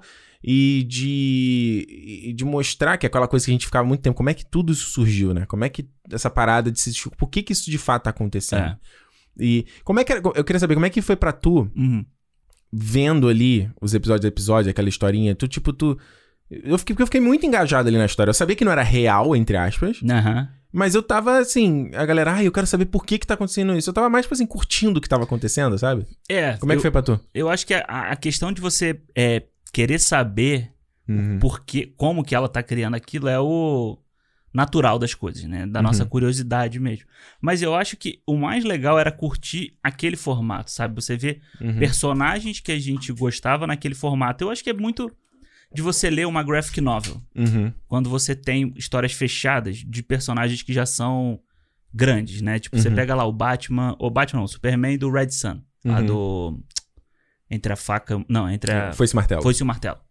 Você pega lá, você já conhece o Superman, mas é interessante você ver ele naquela história específica, né? Aham. O que, que ele tá fazendo. E ali, no, no prim- nos primeiros três episódios do WandaVision, é muito legal você ver eles reagindo, ou eles sendo eles, né? Eles sendo o Visão e a Wanda naquela realidade. Exato. Então era muito legal você ver até a adaptação que eles faziam dos poderes deles pra aquela época, O sabe? efeitinho tosco, né? É, o- É. a, cama, a cama juntando. Então, Não, acho e o efeito tipo de jump cut, que é igual Chapolin, né? Que a coisa nunca cola certinho, né? ela dá uma Sim, andada ela dá, lá. uma, ela dá sempre aquele picote, né? É. Eu, achei, eu achei muito legal, cara. Eu gostei muito, assim, tipo, os dois primeiros episódios ali, eu Hum. gosto mais do segundo do que do primeiro, até. Ah, olha aí. Porque eu, eu acho que a ligação com feiticeira, eu acho que é. é- já é, se bem, já é feiticeira com a feiticeira, né? Então você já tem essa, essa amarração ali. Uhum. Mas eu achei muito legal. E aí você tem várias coisas. que- Porque aí no segundo você já começa a ter mais estranhezas, né? Você tem ali o rádio Uhum. e tal. Então te O começa. apicultor. o apicultor, começa a te a, a dar uma espetada mesmo em você, tipo assim, ó, começa a questionar o que tá acontecendo ali. Uhum. Mas, cara, os, esses três primeiros episódios. São os três primeiros que são em preto e branco, ou os dois primeiros? Não, os dois primeiros. É, no, no final, final, do segundo é começa a ficar colorido, é. o terceiro é o Tudo em Família, lá do Isso, Michael J. Fox. Isso, isso. É. Que ela tá grávida, aí aparece a Mônica Rambeau, faz a introdução. Mas esses três primeiros episódios, eles funcionam muito bem dentro desse formato que eles querem dar, sabe? Uhum. Eu acho que quando, enquanto tá fechado no sitcom, enquanto tá fechado ali, ele funciona muito bem. Eu É. acho que as, as críticas que eu tenho ao WandaVision são depois disso. Sabe? É quando você começa a dividir o tempo de tela entre a realidade da Wanda e o que tá fora do que ela tá criando. É, eu ia falar exatamente isso. Eu acho que pra mim, o, o mais fraco do WandaVision é todo o núcleo da Sword, assim. É, é a parada que. Eu fico, quando chega no episódio 4, que é, o foco é na Mônica Rambeau, e aí ele começa com o blip reverso, e foi. Cara, aquilo foi. Ina... Foi muito foda, É, cara. foi. Foi muito foda. E era isso que faltava no Homem-Aranha. Sim. Porque no Homem-Aranha ele fa- trata isso com brincadeira e eu odiei, porque tinha dois, três meses que tinha saído o Ultimato. Uhum. Então eu falei, cara, ainda tava naquele luto ainda, o cara faz piada. Aí nessa série, que é a piada, ele faz sério, Sim. com pegada de terror. Eu falei, era isso que tinha que sido- ter É. sido feito, sabe? Ficar brincando com blip e tal. É. E a Mônica Rambeau é uma personagem que eu gosto, acho que a Teona Perry, tipo, excelente escalação pra personagem. Também gostei. Mas eu acho que quando você vai no Sword, no Sword é o núcleo que lembra Agents of Shield, sabe? Aham, sim. Ele tem uma cara de TV, ele não tem um refino que toda parte da série quanto sitcom tem. Sim. É. Que por mais que você fale, ah, é tosco e tá meio mal feito. Não, mas ele. Se você vai ver making off de como eles fizeram a parte de figurino. Cara, que é, é, os, os Elizabeth Olsen e o Paul Bettany fiz- tiveram treinamento de linguagem corporal pra se interpretarem igual os atores na época, de como Muito eles foda. se postavam, como eles projetavam a voz, que é completamente diferente de hoje. Até né? porque eles filmaram com arquibancada também, Com né? plateia, exato. Então, quando chega ali no Agents of Shield, e aí beleza, tem o Jimmy Woo, a Darcy, não é que. É, é uma galera legal ainda, mas eu acho que em comparação é muito mais fraco, assim, é muito mais desinteressante. Porque assim, gente, eu quero voltar pra Westview, sabe? É, exato, exato. É. A vontade de você ver o que tava acontecendo lá dentro é muito É. maior do que fora. E eu Exato. acho que essa coisa do blip reverso, É. é, eu acho que é, é uma coisa que. É o tipo de coisa que eu queria ver mais no MCU, sabe? Uhum. De consequências, assim. Também. Sabe? Do, do tipo assim, quando a gente tem lá o, o, Guerra, o Guerra Infinita, o Guerra Civil, né? Que é um filme que dá consequência pro resto. Sabe? São, são eventos que são pesados pra você ver o que vai acontecer depois. Uhum. Sabe? O- ali a cena do, eh, do WandaVision, quando a Mônica volta, aquele desespero, você, você fica imaginando como era o desespero no mundo inteiro, as pessoas voltando no mundo inteiro ali, Uhum. sabe? Então isso é o tipo de coisa que o MCU, pra mim, deveria ter mais, sabe? A gente É. vê mais consequências do- do- dos atos, a gente vê muito em filmes bem mais recentes, né? A gente vê Guerra Civil, Pantera Negra, são filmes que você já tem mais esse senso de É. responsabilidade do que estava acontecendo. Eu acho que a Marvel, eles nunca. O foco nunca é no, no cara do pé no chão, assim, sabe? Por mais que eles não esqueçam, sabe? Você tem a sequência de Sokovia, ele tá sempre focando na reação da galera ali no meio daquela porradaria. No. Guerra de- no- na Batalha de Nova York e tal. É. Mas eu acho que falta. É. Eu acho que poderia mais, tipo, você tem uma batalha de Wakanda ali no Guerra Infinita, eu sempre ficava imagi- imaginando como é que tá a cidade de Wakanda. As pessoas estão vendo na televisão que isso tá acontecendo. Exato. Todo mundo falando, gente, vamos ficar sitiados aqui, trancados aqui, porque os caras podem invadir. É, quando você tem lá no Guerra, no Guerra Civil a, a mulher que chega pra, pra, pra contestar, né? O, o, o Uhum. Tony Stark falando aqui, ó, meu filho que morreu lá no. Em É. Sokovia", sabe? Você, você dá um peso pro negócio. Você, Você tá dá. real, é. Pra, até pro que vem a seguir. Então, tudo aquilo é mais pesado. Isso que você tá falando. Wakanda, o que, que aconteceu com Wakanda? Sabe? Um monte de bicho que começou a invadir ca- ali. É, ele só tá- mostra no final do Guerra, no Ultimato lá, uma coisa meio Coruscant lá no final do episódio 6, lá o todo pessoal mundo... se abraçando, É, mas comemorando. tá, e aí, beleza. É. Eu sinto falta de ver um pouco mais disso também. É, e tem é a mesma coisa do, do Homem-Formiga, né? Quando ele volta e aí ele começa a ver a, a cidade, os cartazes. Pô, excelente aquilo ali. Você É. tem lá a reunião do, do pessoal sofrendo com O monumento. Monumento. Aquele monumento, aquilo é, é É completamente realidade. Aquilo Aquilo é aconteceria. muito foda. Sabe, os Estados Unidos teriam monumentos vários espalhados das pessoas que sumiram. Eu acho que até nesse, aqui eles tocam no fato da criação da Sword, né? Fala, o Lau Hayward fala assim: ah, você foi blipada, mas muito isso aconteceu nesses cinco anos. A gente Aham. ficou fudido aqui. E eles até mostram ali na televisão, a família se reunindo, né? É. Bem, bem no background, né? Sempre no background. Sim.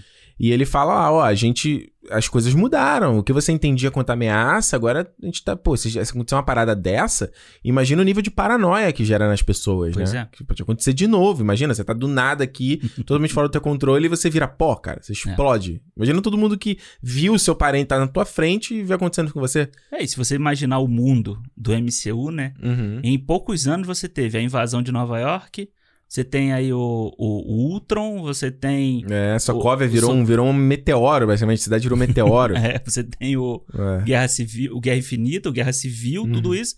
Porra, o mundo tem que ser uma piração, tem que ser um monte de gente doida. Então, É. ainda mais agora. Se você, aí quando você chega no final do WandaVision, Uhum. que você vê, tipo, o tipo de poder que ela tem, que. Olha a paranoia que vai ser criada, sabe? É, eu acho muito legal quando. Aqui a gente tá dando uma pulada, porque acho que não faz sentido a gente ir episódio a episódio É. e tal. Eu acho muito bacana quando você. Primeiro você tem a. Kelly e a Agatha vão fazer aquela passagem, né? Lá vamos assistir algumas reprises. E aí que ele tem um pouco essa. Vai dar essa retcon na história da Wanda, né? De contar que ela era fã dos Sim. sitcoms, pra aprender como.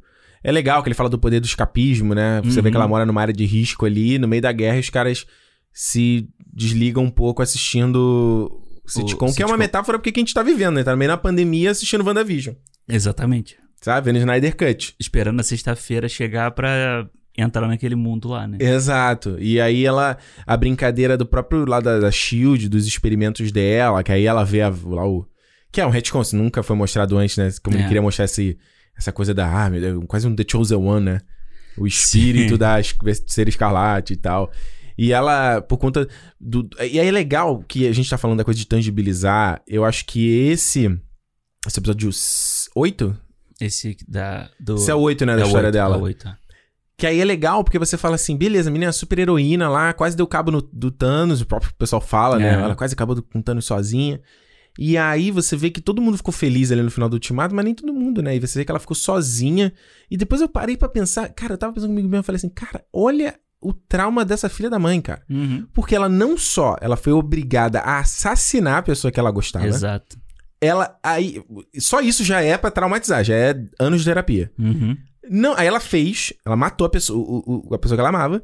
Aí ela vê essa pessoa voltando à vida e sendo assassinada. Exato. Morre duas vezes. Mano, é, isso é muito sinistro, cara. Depois é que eu falei assim, falei, cara, eu nunca tinha olhado por esse prisma. É. É, Ela matou, depois ela não consegue salvar. Porque aí, quando ele volta, ela pode, poderia fazer alguma coisa, ela também não consegue fazer nada e ele morre de que novo. é muito repentino. É. Então você. o- Cada um desses traumas individualmente é um trauma do cacete. Ela vê os dois ao mesmo tempo. E fora que se você pegar, tipo, o que mostra no, Uhum. nesse, nesse flashback, né?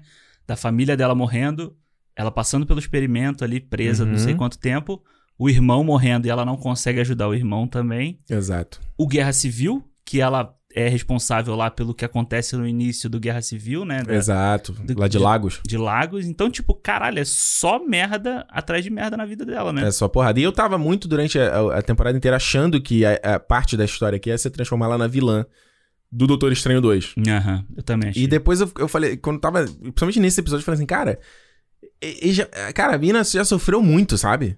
Sim. Aí, além disso, ela vira uma vilã, tipo, caraca, até quando vai ficar esculachando a personagem, sabe? É, e eu acho que o WandaVision tem uma coisa bem legal, que é aquela coisa Uhum. do tipo, como as mulheres, uma mulher, quando ela sofre por alguma coisa, ou quando ela tá em depressão e tal, rápido, a, a, a sociedade aponta o dedo e chama ela de maluca, Uhum. chama ela de doida, chama ela de perturbada, chama de. As pessoas falam, não, isso é falta de homem, né? É. Quantas vezes a gente É escutou verdade. as pessoas falando isso, sabe? Isso é aí, verdade. quando a gente acompanha a, a Wanda aqui, a gente tá sofrendo com ela. A gente sofre com ela toda a questão do tipo do luto dela, de quando ela vai lá ver o corpo do Visão, sabe? Ela não consegue sentir ele ali. Sinistro. E aí ela vai pra casa onde ele, onde ele dá, né, a escritura lá pra ela, onde seria a casa deles.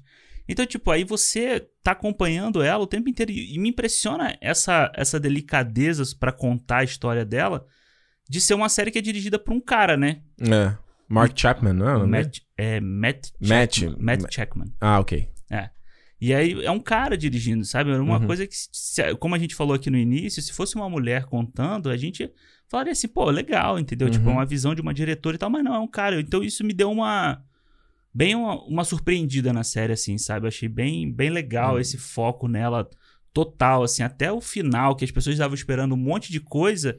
E não, é, é uma coisa, é um foco bem fechado. Tu gostou nela. do final do, do WandaVision? Gostei, gostei É, bastante. Eu também gosto bastante. É. Eu acho legal porque eu, eu acho que é um final que ele entrega a porradaria dos quadrinhos, entrega efeito especial, Que entrega a todo mundo queria ver, Que é né? legal de ver pra caramba, mas eu acho que ele não esquece a, a temática da série, Exato. sabe? E eu acho que quando ele. ele é é muito interessante no caso do WandaVision, porque ele sofreu. eh, Sofreu, né? Esse negócio da. Eu queria que a gente falasse um pouco sobre isso, sobre esse negócio da, da, da internet. Aham. Teorias e não sei o ah, quê. sim. Porque explodiu, né? O que a gente mais via era a galera correndo pra ver, ver quem lançava review do WandaVision mais cedo possível. Primeiro, é. Tipo, 6 horas da manhã no, de sexta. Galera botando spoiler na thumb. Nem 100% nem aí pra galera, né? Muitos fizeram isso e ganhando view aí pra cacete. Aham. E quem criava o clickbait mais, né? Já desvendei o que tá acontecendo. Saiba o que vai acontecer. É isso aqui que vem. WandaVision revelado. WandaVision revelado. E aí é o que veio de, de. Isso não é novo, né? Eu lembro na época do Lost, a gente não tinha YouTube. Aham. Mas era a mesma coisa, cara, numa escala muito menor, cara, dos blogs. E aí a gente vê uma galera que. Eu vi muito. Nossa, quantos comentários eu vi nos meus, nos meus vídeos? A pessoa falando, nossa, que decepcionante, foi ridículo. A Marvel me enganou. Ah, A Marvel prometeu tanto e não entregou. Eu falo, Marvel prometeu a? Marvel não prometeu porra nenhuma. Quando né? a Marvel prometeu? Ai, fui enganado.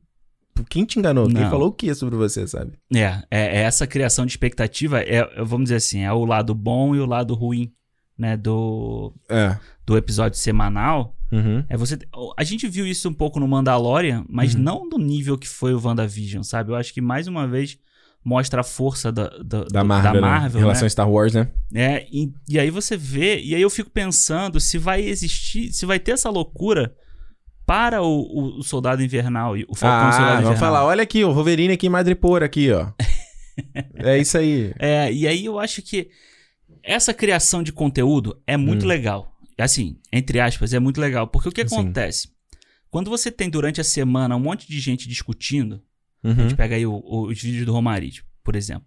Você tem o vídeo dele analisando o episódio, você tem o vídeo dele analisando personagens que foram aparecendo. Sim. Então é legal pra você correr atrás da informação, você correr atrás, tipo, quem quer, claro, você pegar um background de quem, o que, que é esse personagem, como que isso funciona no quadrinho, você cria Dá um uma... pouco mais de contexto, né? É, você cria uma, uma curiosidade de você ir procurar a Dinastia M pra ler, sabe? Você vai procurar saber sobre o Visão Branco. Aliás, ó, vale dizer, o Romariz ia estar nesse programa aqui, mas É. ele não conseguiu, tá super enrolado, mas tá aí, um abraço pro Romariz aí. No próximo É. ele tá. Na próxima, no Soldado Invernal. ele Soldado vai- Invernal ele vem. Ah, fala aí. É, e aí eu acho que eu acho isso- essa parte interessante, sabe? Eu acho legal de você acompanhar, porque várias coisas, cara, eu vou te falar, assim, tem muita referência, o livro, não sei o que, eu não conheço, sabe? Tipo, eu não Uhum. sei. A gente acaba o episódio, a gente vai procurar. É. Muita coisa a gente vai procurar. Outras coisas você sabe, gente- coisas que são mais do mainstream, assim, você tá ligado e tal. Mas tem, tem referências na série que são muito roots, É, de assim. HQs É. dos anos 80, você vai lá atrás, né? Aí a gente não é o Érico Borgo. Érico Borgo é sinistro, cara. O cara é o. A gente tava falando sobre a live Qual é o nome de- daquele vilão da da Lanterna Verde? Tem mó cabeção? Qual é agora? O Parallax? lá. Não, não é Parallax, não. É o Mestre, não é? Não, Vigi... não, Vigia da Marvel, né? Não, tem um. Porra, fala aí, galera, nos comentários. Tem um da, da Lanterna Verde que tem mó cabeção. Sim, sim, sim. É, é. É o Érico Borgo com um cara. Não, a gente fala as lives que ele tava fazendo do WandaVision lá. Não, porque na HQ, não sei o que, não sei o que lá. Cara. E esse é um conteúdo que eu acho legal, porque você Sim. não tá dizendo o que, que vai acontecer, Aham. Mas você tá dando mais contexto.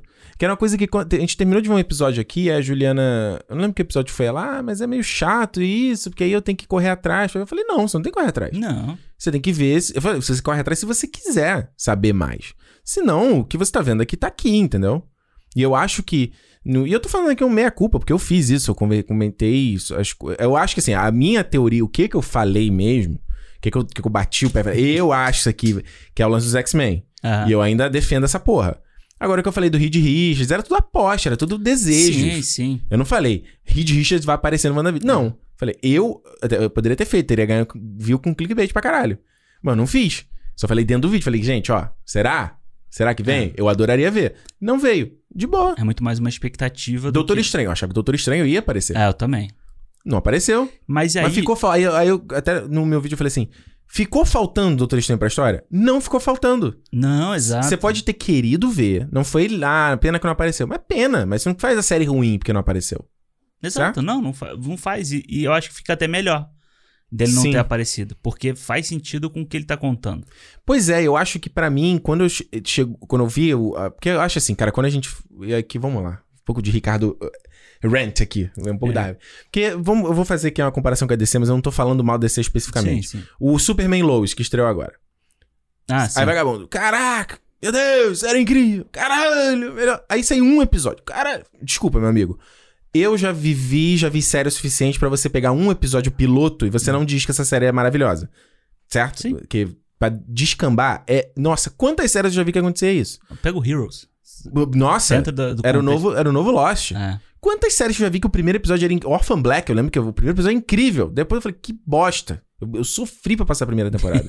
não tô falando mal do Superman Lois, eu não vi ainda, vou ver.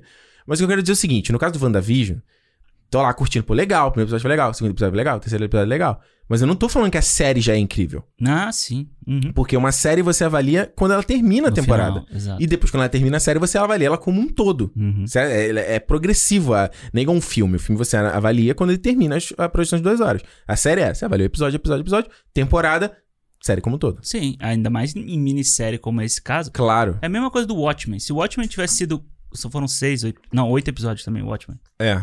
Oito, sete episódios incríveis. Chega no final, eles cagam tudo. Você não tem como falar que a série é incrível. Não. Se chega no final, faz uma cagada E fenomenal. mais ainda dependendo do tipo de história que você tá contando. Exato. Porque às vezes ela, ela acaba que o que acontece no final meio que caga o que foi contado antes. Exato, então exato. É, é mais Uhum. difícil. E quando você tá falando de linguagem, uma linguagem de duas horas, até pra você escrever, o Alexandre quer escrever um roteiro um dia, você vai pensar como é que você estrutura um roteiro para um filme e Uhum. estrutura um roteiro para uma série. Sim. E você vê que o WandaVision é uma série, é uma história que não funcionaria em filme. Não, nem um pouco. Porque a estrutura dele de série, de Uhum. cada episódio ter a duração de um episódio dos anos 50, anos 60, ela faz parte da linguagem da série, Exato. certo? Aí quando eu cheguei no final do WandaVision, eu olhei tudo e vi todo, e eu falei, cara, que foda. Porque pra mim, eu tinha muita preocupação, e eu acho que eu já falei aqui no cinema, foi ser contigo, que eu falava assim, cara, eu não sei como vai ser esse negócio da Marvel casar com filmes com as, filmes e séries, Aham. certo? Eu tinha medo da, da Marvel fazer o que a gente falou aqui que os outros estúdios fazem, que é, ah, é uma série que na verdade ela tá preparando o filme. O WandaVision, na verdade, vai servir pra preparar o Doutor Estranho 2, ou preparar o Homem-Aranha 3. Vai ser um prequel, né? Assim, tipo um, um previously da, Exato. da- eu aí eu falava assim, putz, será que o, o cara vai ver o, o, o Doutor Estranho 2 ele não viu o WandaVision? Como é que vai funcionar essa merda? Uhum. E chegando no final do WandaVision, cara, perfeito. O cara vai ver o, o Doutor Estranho e vai entender tudo. Porque o WandaVision, ele. E se você quiser saber mais, você corre atrás. Uhum. Mas se você não viu, de boa tá de também. boa. é. Tá de boa. E no final. E mais ainda, Alexandre. No final, ela não foi uma série que serviu pra definir outras coisas. Ela não, ela não serviu pra. Dar, é, ela tem, Aham. certo? Mas eu acho que o WandaVision faz muito melhor do que o Mandalorian nesse aspecto. A presença da Monica Rambeau, que a gente sabe que vai ser no Capitão Marvel 2, é muito mais eficiente, tem muito mais presença, tem muito mais valor do que o Boba Fett. Pra Sim. definir a série do Boba Fett. Exato. O- A própria Gina Carano, a personagem dela. Exato, que ela parece, não fede nem cheira, pra definir a série do Knights of, of New Republic. Aham. Riders of the New Riders, Republic. Então, assim, no caso. Aí quando eu terminou o WandaVision, eu falei, cara, fez um trabalho muito melhor, sabe? E mais ainda, os caras não esqueceram de que essa história no final do dia era sobre a Wanda. Exato. Eu acho que esse é o grande, grande, grande trunfo da série. É o grande acerto, total. É você. é- até quando você chega no último episódio Uhum. e você tem a porradaria ali toda, a porradaria acaba um pouquinho depois, tipo assim, faltando ainda, sei lá, uns 15 minutos, sabe? Uhum. Pra você ainda ter tempo de você contar o que realmente importa Uhum. da, da decisão final da Wanda, sabe? Que é ela abrir mão de tudo aquilo ali. Então Sim. você. Aquilo não acontece em cinco minutos. Não é o último capítulo da novela que casa, tem filho, todo mundo. Acontece tudo em, em meia hora, entendeu? Ele você tem a porradaria que vinha sendo prometida e tal. Bem ou mal, o visão com o outro visão, eles saem numa porrada e depois eles se resolvem na, na mente ali, né? No, no É. que eles têm de melhor, vamos dizer assim. E depois você passa pro que é o importante da série. Sabe? Pro, pro que a gente tá acompanhando oito episódios antes Uhum. do luto dela, da luta dela pela, pela aquela família, do amor dela pelo Visão, entendeu? Então eu acho Uhum. que quando ele dedica todo esse tempo ali, é, é, é perfeito, sabe? É. E, sobre, e ainda sobre as teorias que, que vinham sendo criadas, eu acho que a- o que eu acho que a Marvel tem que fazer para as próximas séries, e Hum. aí, Kevin Feige, você pode. Me chama no zap que eu vou te. Cara já vou tá com um bonezinho aí, esse É. Kevin. Kevin, tá aí, ó. O que eu acho que tem que acontecer Hum. é do tipo assim, se eles querem trabalhar de alguma forma com surpresas. Hum. Do tipo, Agatha, Ag Agnes se revelar a Agatha. Todo mundo sabia isso desde o trailer. Todo mundo sabia isso desde o trailer, você vai ter. E no... sabia por causa do YouTube. Sim, e foi no é. sétimo episódio isso. Né? É. é. Foi no sétimo episódio isso. Aí você vai seis episódios pra, ir, pra chegar lá. Você já teve durante seis episódios uma cacetada de gente criando a teoria. Aquilo ali não vai ser surpresa para mais ninguém. Então, eu acho o para mim o sétimo episódio é muito ruim. Assim, é bem ruim. Hum, o, o, sétimo, episódio... sétimo é do The Office, né? É o que eu menos gosto é, também. Eu acho ruim, assim, tipo, não anda pra frente a história, sabe? Tipo, pra mim ela. Eu vi gente falando assim: ah, não, anda assim. Você tem a, a coisa do visão e tal, não sei o que. Eu não acho que anda pra frente, fica meio preso tem ali. Tem o negócio da Mônica entrando no portal, que é aquela coisa que eles que criam, única... criam um hype de quem é que ela tá entrando em contato, e no é, final não era ninguém. Não era ninguém. É. E eu acho que a única parte que é bem legal, que é essa parte da Mônica entrando. Mas ali... eu acho que isso é uma. Essa coisa da pessoa que ela ia encontrar, eu acho que é a discussão do jeito errado. Exato. É você criar um burburinho ali numa parada que, porra. Teria que ser muito mais sobre a discussão do que que essa pessoa vai entregar para ela conseguir uhum. entrar lá, do que ser quem é a pessoa que ela vai Até encontrar. Até porque será que vai funcionar depois se eles fizerem mais uma vez essa parada? Esse pois é, truque? É, exato. entende? Até porque você vê, no último episódio já tem gente falando quem é o cara que o Jimmy Woo ligou pra, pra ser do FBI, sabe? É sempre as pessoas procurando quem é quem, sabe? É. Você não pode ter mais personagens sem nome é. nos filmes. Você não, tem tudo falar... tem que estar tá conectado a alguma coisa. É, e, e tem que ser assim, olha, Alô, fulano de tal, você liga para você liga, se você ligar para mim e falar, alô, Alexandre, tudo bem? É. Fala assim. Fala aí, velho. É, pô, você fala aí, filho da puta, não sei o que. Porra, quem é o filho da puta? Quem é? é? Vamos quem pensar, será? Quem, vamos pensar todos os filhos da puta do MCU pra ele estar tá ligando, ah, porra. YouTube, filha da puta revelada. quem é o filho da puta? É. Então, tipo, quem é a mãe do filho da puta? O cara vai falar é. e vai fazer isso também. Então, eu acho que. Aí, então, o sétimo episódio, para mim, é um é. exemplo do que. Eu acho que a Marvel tem que se ligar nos próximos. Mas sabe? tu acha que o público geral sabia quem era a Agatha? Porque assim, eu acho que a partir do momento que ela vai lá no Jimmy Kimmel e o Jimmy Kimmel fala isso, uhum. que ele fala na entrevista lá, ah, tem uma teoria na internet que você é a Agatha Harkness. Aí eu falo, aí já virou mainstream, sabe? É tipo é. se a Eliana falasse no programa dela, sabe? Aí virou mainstream pra caralho. Não é? No Planeta Xuxa, aquele sofá do Planeta Xuxa, lembra? Caralho, Alexandre. Que ela entrevistava Vai ser muito velho. Jesus. Mas eu acho que assim. Mas eu a... gosto da Agatha, tá? Não fala mal, não. Achei não, aquele clipe gosto... dela, eu vi lá até furar não, um CD. É muito legal, é muito legal. E eu é. acho que ela é uma personagem que, por mais que a gente. A série inteira, a gente sabe que tem alguma coisa com ela. Porque toda hora uhum. ela aparecia. Ela aparecia sem ser chamada, claro. ela aparecia para resolver, não sei o quê.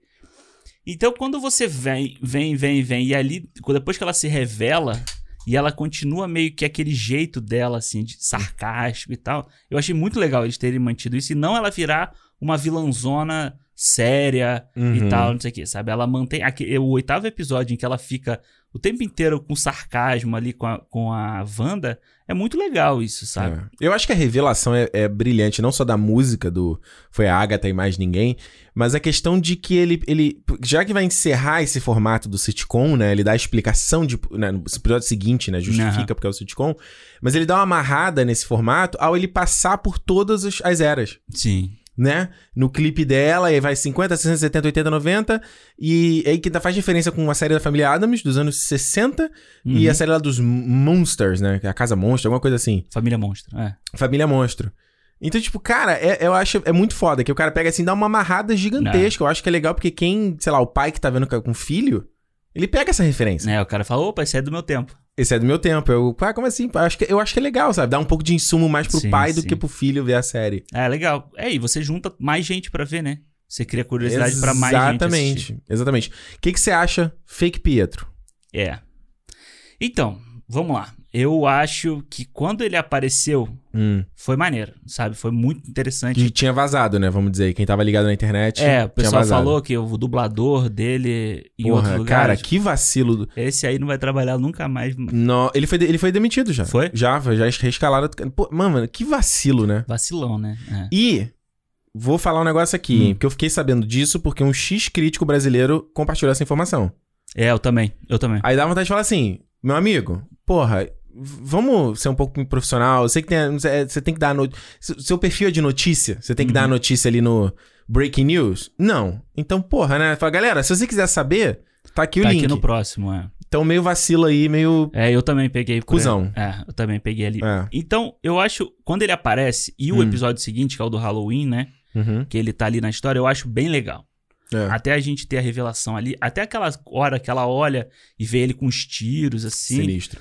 Então é muito foda. E, tipo, mesmo a questão dele ser o Pietro E um do. monte de fanservice, né? Ele com traje do Mercúrio dos Mano, quadrinhos. a- aquilo foi foda, sabe? Aquele. Tommy Billy com traje dos quadrinhos, Esse episódio do Halloween, sabe? muito Você legal. o visual ali deles é muito É um dos meus maneiro. favoritos do episódio do Halloween, vou É, te o falar. Que é a linguagem do Malcolm in the Middle, é bem legal. É, pra mim tá ali, tipo, top 3, assim, do- É. do- da série. E eu acho que é, a, a questão dele ser o Ivan Peters, né? De, tipo, de te remeter ao Pietro do X-Men é maneiro porque ele, você cria essa coisa na sua cabeça, né? É mais uma Uhum. teoria que você vai criando. Só que eu acho que depois desse episódio do Halloween, ele se perde totalmente na história. Tipo, ele vira qualquer coisa, sabe? Ele perde um pouco de função. É, tipo, aí ele vai aparecer na cena pós-crédito do episódio 7, É. prendendo a Mônica. Ele É. não aparece no 8. E no 9 é rapidinho No também. 9 é rapidinho, é um, jeito rapidinho que ele resolve ali e tal. Ela dá uma rasteira nele. Uhum. Tipo, ele meio que perde o poder dele do nada, né? Porque ele. ele não, a- porque ela é forte pra caramba também, porra. Não, mas tudo bem, mas tipo, ali. Não, mas você não tem nem um. Ele não mostra em momento nenhum, tipo, ele sendo rápido e ela sendo forte, um Hum. batendo no outro. É que de repente é porque a Águeda tava lutando com a Wanda, aí o poder É. dela também. Porque ele era um. Ele tava manipulado, né? Ele Ele- tava sendo manipulado pelo. pelo É, cordão, quem jogava? RPG aí que você não joga RPG, né? Você, você ela, ela deixa um pouco da magia dela com ele ali, lutando com. Entendeu? Sim, mas eu acho que eles resolvem meio de qualquer jeito. Eu vou te falar o seguinte, ficou cara. pra lá, assim. O que, que eu estava pensando sobre isso? Desde a primeira aparição desse filho da puta, eu falei: esse cara não é o, não é o Pietro. Aham. Não foi, eu, eu- cara, a galera da internet, olha, não dá pra entender, gente. É, não, é, é assim, eu não tô falando, ai meu Deus, como eu sou evoluído e entendo tudo. Mas, cara, você vê a galera fazendo uma visão, uma análise extremamente superficial. A pessoa ela só consegue analisar o que os olhos dela tá vendo. O cara não consegue ver dois passos à frente. Sim. E eu falo assim, meu amigo, se você acha que a Marvel vai absorver os X-Men da Fox, os caras que. Porra, tu acha que mesmo que Patrick Stewart, que tá com 80 anos, você acha realmente que ele vai voltar a ser o professor Xavier? o, o, o Ian McKellen, que tá com 84. James McAvoy. Gente, um pouco de senso na cabeça. Ah, Não, não, não vai, não faz sentido isso. Aí eu tô falando, não, não, não, Pietro. Aí vai lá, a, a, a, a Agatha fala, esse é o fake Pietro, fake Pietro, fake Pietro. Aí a galera fica, ainda assim, o Aham. pessoal ficou bolado. Ai, mas foi um truque barato pra gerar discussão, bibibi, bibibi, bobobó. Sabe o que eu tava pensando? aham. Eu acho que a escalação do Evan Peters, ela, eu primeiro tava falando que era só questão de re- referência. Ah, é uma referência pra brincar e tal, não sei o quê. Mas depois que eu pensei, cara, a escalação do Evan Peters foi excelente porque ele fez uma metalinguagem pra enganar a gente, Uhum. público. Porque se aparece ali o Aaron Taylor Johnson, a gente sabe que ele morreu. A gente vê ele morrendo na era. Sim. Não ia funcionar. Se você coloca qualquer outro ator, não ia funcionar. Você não tem qualquer conexão. Aham. Então trazer o Evan Peters, ele foi uma metalinguagem pra enganar a gente, Assim público como de ela que tava ele, enganando a Wanda. assim como ele tava enganando a Wanda. É verdade. Pra parecer que. Aí você fala, é o Pietro mesmo? De mesmo que seja de outra timeline? De outro Aham. multiverso, entendeu? Aí eu falei, cara, foi, perfe- foi uma escalação perfeita. É verdade. Não é? Que É. ele engana a gente, aí você fica o tempo. É o Pietro, é o Pietro, é o Pietro. Se fosse qualquer outra dessa opção, aí você falaria, não, não é o Pietro, sei que não é o Pietro. É, não, então isso. foi muito sagaz, cara, essa boa parada. mesmo. É, eu, só, eu só percebi isso agora há pouco eu andei a gravar. Tava pensando sobre, eu falei, cara. É verdade. Não, e se você parar pra pensar, e você imagina se ele realmente fosse hum, o Pietro dos X-Men. Aí você ia ter que ter, tipo, um mais um episódio pra você mostrar, não. sei lá, o Doutor Estranho foi lá na outra realidade, buscou ele, trouxe pra cá, aí explicou pra ele, olha, aconteceu isso, isso, isso, isso, isso, isso, isso. Você agora vai ter que agir assim, assim, assim, assim. Caralho, você ia ter que dar uma volta fodida pra Não. fazer isso.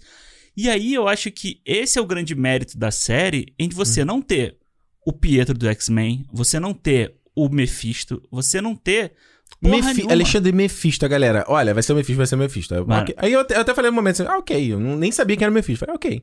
Aí quando tem a revelação da Agatha no episódio, no final do episódio 7, Aham. eu, gente, eles não introduziram agora a vilã, faltando dois episódios, Pra e vão introduzir um um. outro vilão. gente. Aí a galera no episódio, no episódio, ai, não era o Mephisto.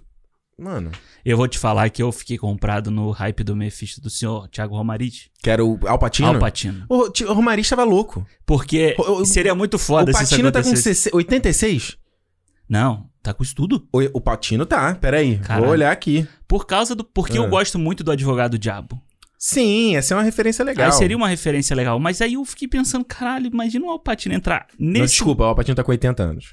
Porra, mesmo assim. Né? 80 anos pra ser um vilão da Marvel. É, Pra exatamente. aparecer em múltiplos filmes. Gente, pelo É, amor de Deus. Ele ia ter que ser no máximo uma coisa digital e a voz dele.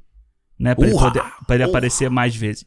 Mas eu, eu fiquei comprado com esse aí. Tu ficou Assim, mesmo? Você que estava dizendo não, deboche. Não, Tu assim, ficou mesmo? eu fiquei comprado não que eu achasse que isso ia acontecer, mas Ah. que, acon- que eu gostaria que tivesse acontecido. Tá certo. Que fosse ele, um cara de terno, assim, sabe? Tipo. Tipo os vilões lá do Traz o Constantine. Keanu Reeves. Do Constantine, Keanu é? Reeves, advogado viável. Pronto. O Keanu Reeves era o Mephisto. Exato, podia ser. Porra. Aí, ó. Mas, porra, a parada do Mephisto, cara, é. Virou o meme, né? Eu vou, virou o meme do WandaVision foi o Mephisto. Porque. Total. tipo, desde o primeiro E depois a episódio. galera ainda falou, não, é o pesadelo. É, é exato. O coelho dela é o Mephisto.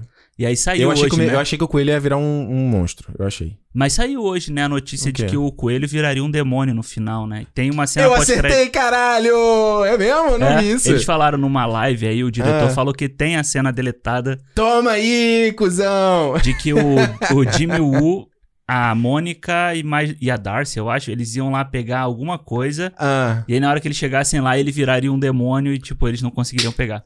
Ouve o Ricardo aqui, ó. Cara, eu falei lá, esse coelho vai virar um monstro aí, ó. Não virou, mas eu estava certo. Eu achava que o coelho era o marido dela, né? O tal Ralph, que ela Nada, falava o Ralph, era o, Ralph era o cara que ela tá pegando. É o É, novinho. Ué, quem viu American Gods aí, ó. Tu não viu American Ainda Gods? não. É, tinha lá a. como é que era o nome? Ibis, o Biquis, que era É. a, a bruxa lá do amor, a deusa do amor. Quem viu American Ah. lembra daquela cena? Foi assim que ela enfeitiçou o Evan Peters. E, cara, eu vou te falar, essa parada das bruxas Hum, foi uma das coisas que eu mais gostei no WandaVision. muito doido, né?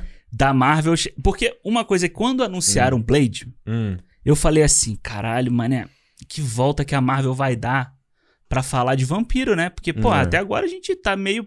Beleza, você tem ali alienígena e tal. Mas você fala, pô, vampiro, né? Vampiro é Blade, forçação de caralho. barra. Aí eles vêm e botam as bruxas pra aparecer em Salem e tal, não sei o quê.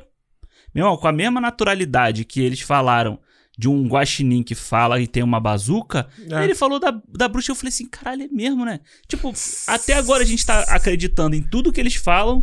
Qual seria o problema de ter vampiro? Na Marvel pode tudo, Na Alexandre. Marvel, pode tudo.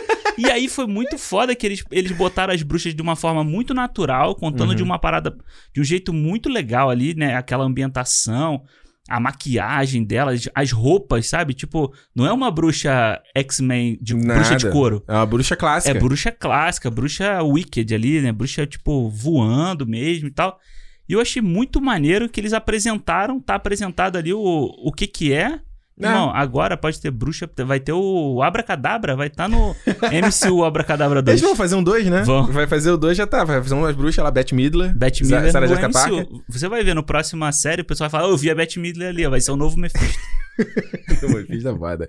Alexandre, eu acho que assim, cara, pra mim, eu, eu fiquei extremamente emocionado com o final do WandaVision, porque eu não esperava que a série fosse acabar sendo profunda, Aham. né? Porque é Marvel, no fim, né? E eu acho que eles botaram na temática, principalmente assim que a gente falou da Wanda aqui, do luto, depressão, que seja ali com o fim.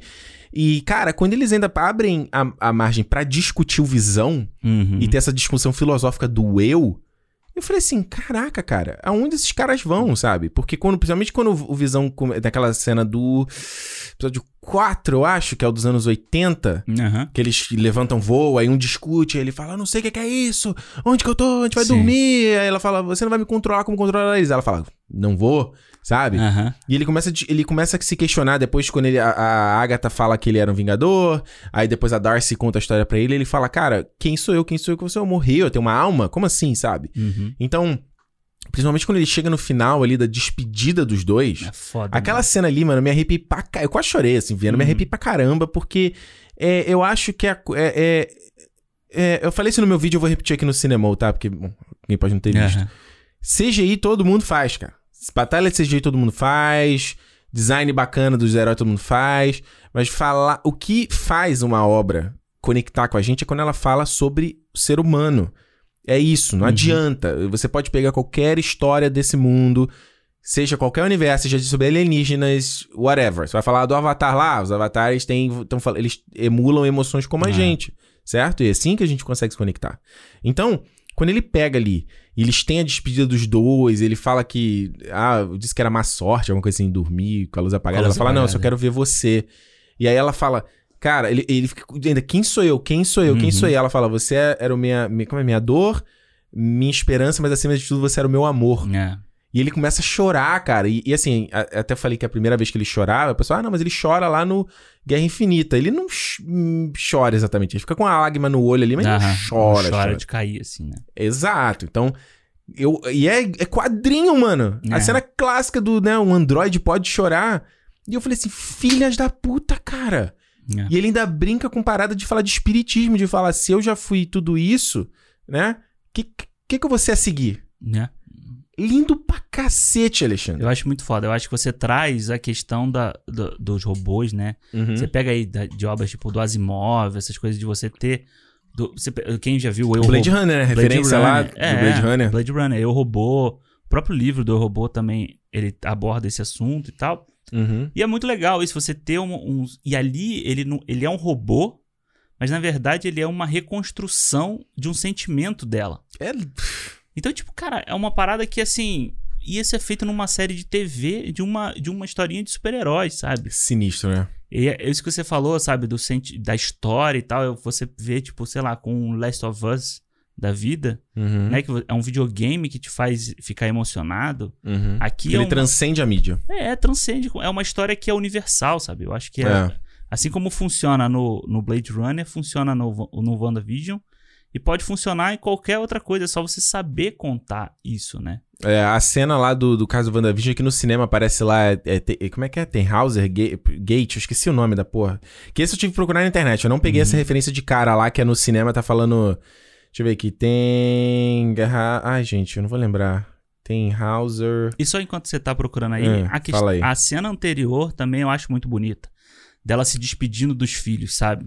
Hum, Tipo, ela botando as crianças pra dormir, dando obrigado por me escolherem como a sua mãe. É. Nossa. E aí você, eu fico imaginando gente, pessoas que já são pais, já são mães, sabe? Vendo aquilo, é tipo toda noite você botar o seu filho na cama, de você se despedir Do cacete, dele. cara. É, eu acho que. É aí, uma parada meio. Essa cena me lembrou muito o AI, cara. Aquela última cena O do AI, AI, é, inteligência também. artificial. Que ele, ele deseja um último dia com a mãe dele. Aham. E ele termina olhando pra mãe assim. É muito foda que os caras falam assim: acabou aquilo tudo. Porque a Wanda tenta, né, libertar todo mundo, abrir, destruir ali o Rex. Aí, aí eles começam a se desaparecer, desmantelar. E aí ela não tá pronta ainda pra se despedir. Aí depois ela fala: não. Cara, eu. Vamos lá. A gente vai ter a nossa última noite como família, nosso último momento como família. Né? E eu sei que vai acabar tudo, sabe? De você aceitar, né? O- É o momento que você aceita, né? Que você aceita o fim, sabe? E aqui que eu tava falando do. É, o, é isso mesmo, é Tenhauser, é o Tenhauser Gate, que aparece no cinema, Uhum. ali na, na cena do. que é que- depois que termina o efeito do Rex, né? Sim. Que é a parte do, do monólogo do, do Roy Batty. Ah, é verdade. É, que ele fala lá. Ba, ba, ba, ba, ba, I watched see beings glitter in the dark near the Tenhauser Gate. E aquele, esse diálogo do, do Roy Batty, cara, eu vou te falar. Eu tinha vi várias vezes antes de ver o Blade Runner, então eu já sabia da cena. Aham. Quando eu via lá no filme, É, quando ela faz parte do contexto todo, né? mano, ele ainda fez assim, time to die. Aí ele cai em câmera lenta, você não vê mais os olhos dele, aparece a pomba levantando voo, aí Uhum. faz uma quase uma referência de espírito, se você quiser acreditar. É. Ah, moleque, me pegou, vem na alma. Aquele me pegou total. É muito foda, né? E eu acho que um pouco antes, quando o Visão conversa com o Visão Branco ali, né? Que ele Uhum. passa as. Ele ativa as memórias. Eu acho que ele não passou as memórias. Pra não, mim, ele ativou, as, memórias. Porque o dele, Visão não tinha essas memórias. Exato. Ele não. O... É, aquele Visão não tinha essas É, memórias. o, né? o Visão, Visão Westview, ele não tinha É, as ele não memórias. tinha as memórias. Então ele ativa ali, aí você vê, tipo, tudo que ele já passou, né? Naquele momento ele some. É, Eu achei isso, interessante ele sumir assim. É, ele e isso eu tava voltar. pesquisando no quadrinho, sobre o quadrinho, que o Visão Branco acontece isso também. Ele, lê, ele tem as memórias do que aconteceu, mas ele não tem nenhum sentimento É, isso. Em relação àquilo ali. Então foi legal que ele só fica assim meio. Ah, minha, minha- é, quase, é quase meio Terminator, assim, né? Minha missão é eliminar o Visão, mas eu sou o Visão. É. Sabe? Ele só entra em conflito e vai embora e desaparece, né? é. E eu acho Ele que. vai voltar, Ah, ele vai voltar, é. claro. Eu, eu fico curioso pra saber quando ele vai voltar, em que momento. Ou como, né? É, porque, tipo, sabe, Porque ele não vai ser o mesmo Visão, ele não pode ser esse Visão. eu acho muito foda como a, o, a fisionomia dele muda. Depois Uhum. que ele recebe as memórias, a cara dele é é uma cara diferente da cara do robozão antes, sabe? Do sem não, eu sentimento. vou. Cara, Elizabeth Olsen e Paul Bettany, pra mim, eles arrebentaram nessa É, série. eu Eu, acho ado- eu- eles- eu adoro os dois, eles têm uma baita química, Sim. eles arrebentaram. E eu acho que eles acabam, depois dessa série, eles entram Hum, pro, pros nomes grandes da próxima fase do MCU, sabe? pois Porque é. eles ficavam sempre como coadjuvantes e tal, então eu acho que agora eles entram na cabeça da galera como, assim, personagens principais, sabe? Como, sei lá, não assim, não... Não, Mas- assim, mas, sim, tipo, não- grandes personagens. É, vai né? ser tipo o Capitão América, você vai ter agora, você vai ter a Wanda, todo mundo vai saber quem é ela, todo mundo vai esperar pra ver o que, que ela vai fazer, os, os poderes dela, o que que qual vai ser a consequência disso, sabe? É, eu acho que tem uma, uma situação de você, agora que tirou o Cap- Homem, Homem de Ferro, Capitão América, Viúva Negra, você começa a dar espaço pra esses outros personagens, né? Eu tava lendo uma matéria, eu tô procurando aqui só de que site que foi, com o. falando com o Anthony Mack, uma matéria sobre Uhum. o Falcão o Soldado, é, e o Soldado Invernal, que eles estavam. Eu não tô achando de que site era, que ele tava falando justamente sobre. de ter agora o espaço pra esse personagem. Que Uhum. era o Kevin Feige falando, ah, a gente nunca não encontrava uma maneira de como a gente. Não é só fazer um filme do Falcão, sabe? A galera é igual na época do Hulk. Ah, faz um filme do Hulk. É. E não é exatamente isso. É O que, que vai fazer, o que, que vai ter de diferente nesse filme, sabe? É o que contar sobre ele, né? É, no caso do Hulk, é interessante saber, tem uma entrevista do Mark Ruffalo que ele, eles, ele fala que o Kevin Feige chegou pra ele e falou: Olha, imagina se a gente fosse fazer uma história do Hulk, seria isso. Aham. A gente não vai fazer o filme do Hulk porque o nosso direito é compartilhado com a Universal. Então, a gente vai quebrar isso, vai quebrar essas histórias, a gente vai espalhar no Era de Ultron, Thor Ragnarok, Guerra Infinita e, e Ultimato. Isso faz totalmente sentido, né? E cria um arco pro Hulk. Foda, né? Lá, muito foda. Muito e aí foda. Ele, ele tava falando justamente, eu não tô achando aqui, mas ele tava falando justamente sobre o Anthony Mack agora de ser o Falcão Uhum. e porque agora ele, por conta do que aconteceu com o Chadwick, ele é o grande herói negro da Marvel. É verdade, cara. Que era que ele já tava lá e como qual era a responsabilidade de você abordar é, é, esse, essa, essa, essa importância que ele tem, esse, esse papel que ele Uhum. representa, não só como seguindo o manto do Capitão América, como sendo o herói negro Sim. da Marvel e lá de. É, Eu eu tô- vou te falar que essa é a minha, a minha maior expectativa pro, pro Falcão e Soldado Invernal é, é ver isso, sabe? Isso acontecer. É. É tipo, como eles vão trabalhar isso, principalmente você ter um ator negro, um símbolo negro, vamos dizer assim, Uhum. vestindo o manto do Capitão América na tela com tanto alcance, assim. É, E é legal, como você falou, assim como o Visão e a Wanda, é dar mais destaque pra esses personagens. E pra mim, é, principalmente depois que ela aparece ali com aquele traje que ficou, pra mim, cara, eu Incrível, fiquei, né? Ficou incrível visual novo. Mano, tipo assim, ela, ela não só ficou legal a adaptação do, do traje dos quadrinhos, Aham, mas ela tá com uma cara de, de que subiu de nível, Exato. né? Ela, isso eu achei incrível. E quando ela termina ali no final, ela fazendo a parada, ela evoluindo os poderes do Doutor Estranho, né? Que ela tá Uhum. num plano astral estudando lá o Darkhold, mas ela ainda, ela, o, o plano material dela continua ativo. É. é. Enquanto ele não, ele dormia, né? Ele fazia enquanto dormia. Pois é, eu tava falando isso com meu irmão, Hum. e aí eu tava falando pra ele, ah, que ela faz a mesma coisa que ele. Aí ele falou, não, aí ela, ela consegue viver enquanto o plano astral dela faz outra coisa. Ele desligava. Ele simplesmente dormia, né? Então isso é muito foda. E, cara, aquela cena final, essa segunda cena pós-crédito, Uhum. eu tava assim, não, beleza. Quando, quando eu vi que continuaram os créditos, não virou a janelinha pequenininha Aham. e te sugerindo assistir o Era de Ultron, como em todos os outros episódios. É. Falei assim, beleza, vai vir alguma coisa aí. Aí começa a mostrar a cabaninha. Aí eu falei assim, hum, vai ser o Visão, tipo, isolado. Aham. Aí depois aparece ela. Aí eu achei que ali fosse pintar o Doutor Estranho. Sabe? E Uhum. pinta o Doutor Estranho ali, mas de outra forma, Mas de sabe? outra forma. Da forma dela, ela olhando, lendo ali o Darkhold e com a voz dos filhos dela pedindo socorro. Que é dos quadrinhos também, né? Bicho, aí quando ele pede socorro é que ela abre o olho, né, e faz um... É ela. E, eu, e isso ainda me reforça do ne- negócio de eu achar que ela vila, vira uma vilã, uma antagonista do Doutor Estranho 2. É, então, tipo... Porque ela, primeiro que ela tá com Darkhold, que tem muita especulação de que esse era o livro. Tem um livro no Doutor Estranho, quando eles vão naquela biblioteca. Ah, sim. Eu te Tem mandei um- essa parada, não foi? Tu me mandou? Foi. Eu não lembro. Acho que, é, eu, tipo, eu fui caçar o print dessa, o print dessa É, cena. tem um livro que tá desaparecido. Então, ah, deve ser o Darkhold, porque tem aquela, aquela coisa da. que é a anciã, usava os poderes lá isso. pra justamente eh, estender a vida. Uhum. Então você já imagina que ela vai querer retornar os filhos, aí vai atrás da Agatha, que ficou presa lá em Westview, e a me ajuda a resgatar meus filhos de volta. E o Doutor Estranho, opa, não é assim que a banda toca. Aí o Murdo aparece, é, mas você muda as regras quando você bem entende. Aham, é. Tá armada e, a aí- treta. E é aquilo, né? Ela vai- pode começar a abrir vários universos pra conseguir achar. E começar de eles, repente né? até fazer uma bagunça, e aí o Doutor Estranho tentando arrumar, e uma hora eles vão se juntar pra todo mundo tentar arrumar junto. Olha aí. Ela, Mordo, Feiticeira e. E Agatha. O- todos os, os magos. Todos os juntos. magos. É, vermelho, amarelo, verde e roxo. Roxo. É. Meu Power Ranger. Só falta vir o Visão Branco. Aí pronto. Porra, né? Aí virou todos os espectros, né? Mas eu, eu acho que vai ser um pouco essa, essa, essa vibe aí. Eu. Enfim, cara. Enfim, eu acho que foi bem. Foi, não teve o Doutor Estranho que a gente imaginava, mas de uma outra forma teve, né? Exato. Eles é. falam do Mago Supremo. É, coisa quando ele cita ali que ela vai ficar mais forte que o Mago Supremo, foi foda também. É. Quer ir pras notas já? Tem mais alguma coisa pra falar? Ah, não, vamos lá. Então vambora. Vamos Olha, lá. quer que comece? Pode ir. Como eu falei aqui, o WandaVision ele me surpreendeu justamente por ele ser uma série. Série mesmo. Ele não, ele não perdeu o foco de contar uma história, sabe? E eu tava preocupado. Eu tava mesmo, tava, a gente brincou aqui no começo falando: ah, Marvel, a gente. Os caras mostram que eles sabem o que estão fazendo, mas a gente sempre questiona. A Aham. gente não leva fé. E eu tava, né? "Ah, será que eles vão saber? É um, é um- é um próximo passo. A coisa de casar série com filme, isso aí é muito novo. E se.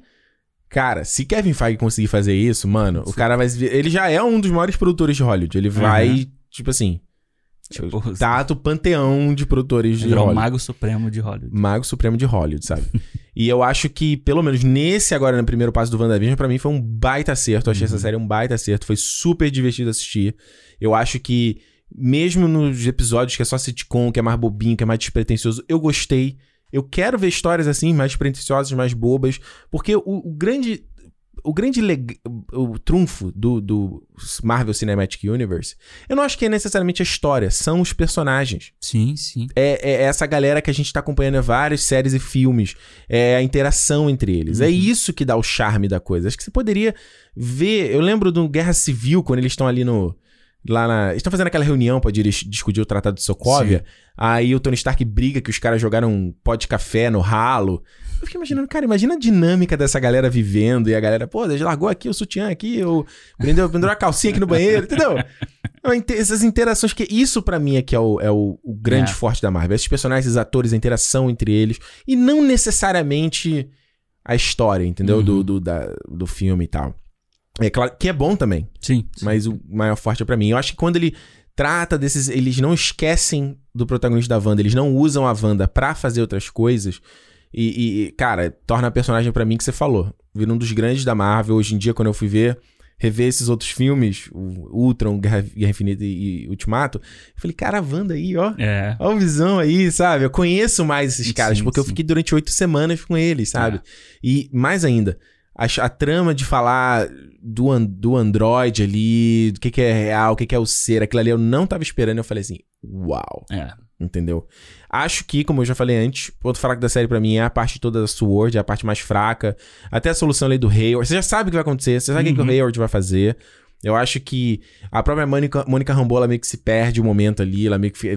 quando ela adquire os poderes, você fala, opa, aí vem. E a solução dela com o Pietro, é muito rápida, Aham. sabe? Jimmy Woo também é legal, mas... É, e a Darcy, legal, né? É.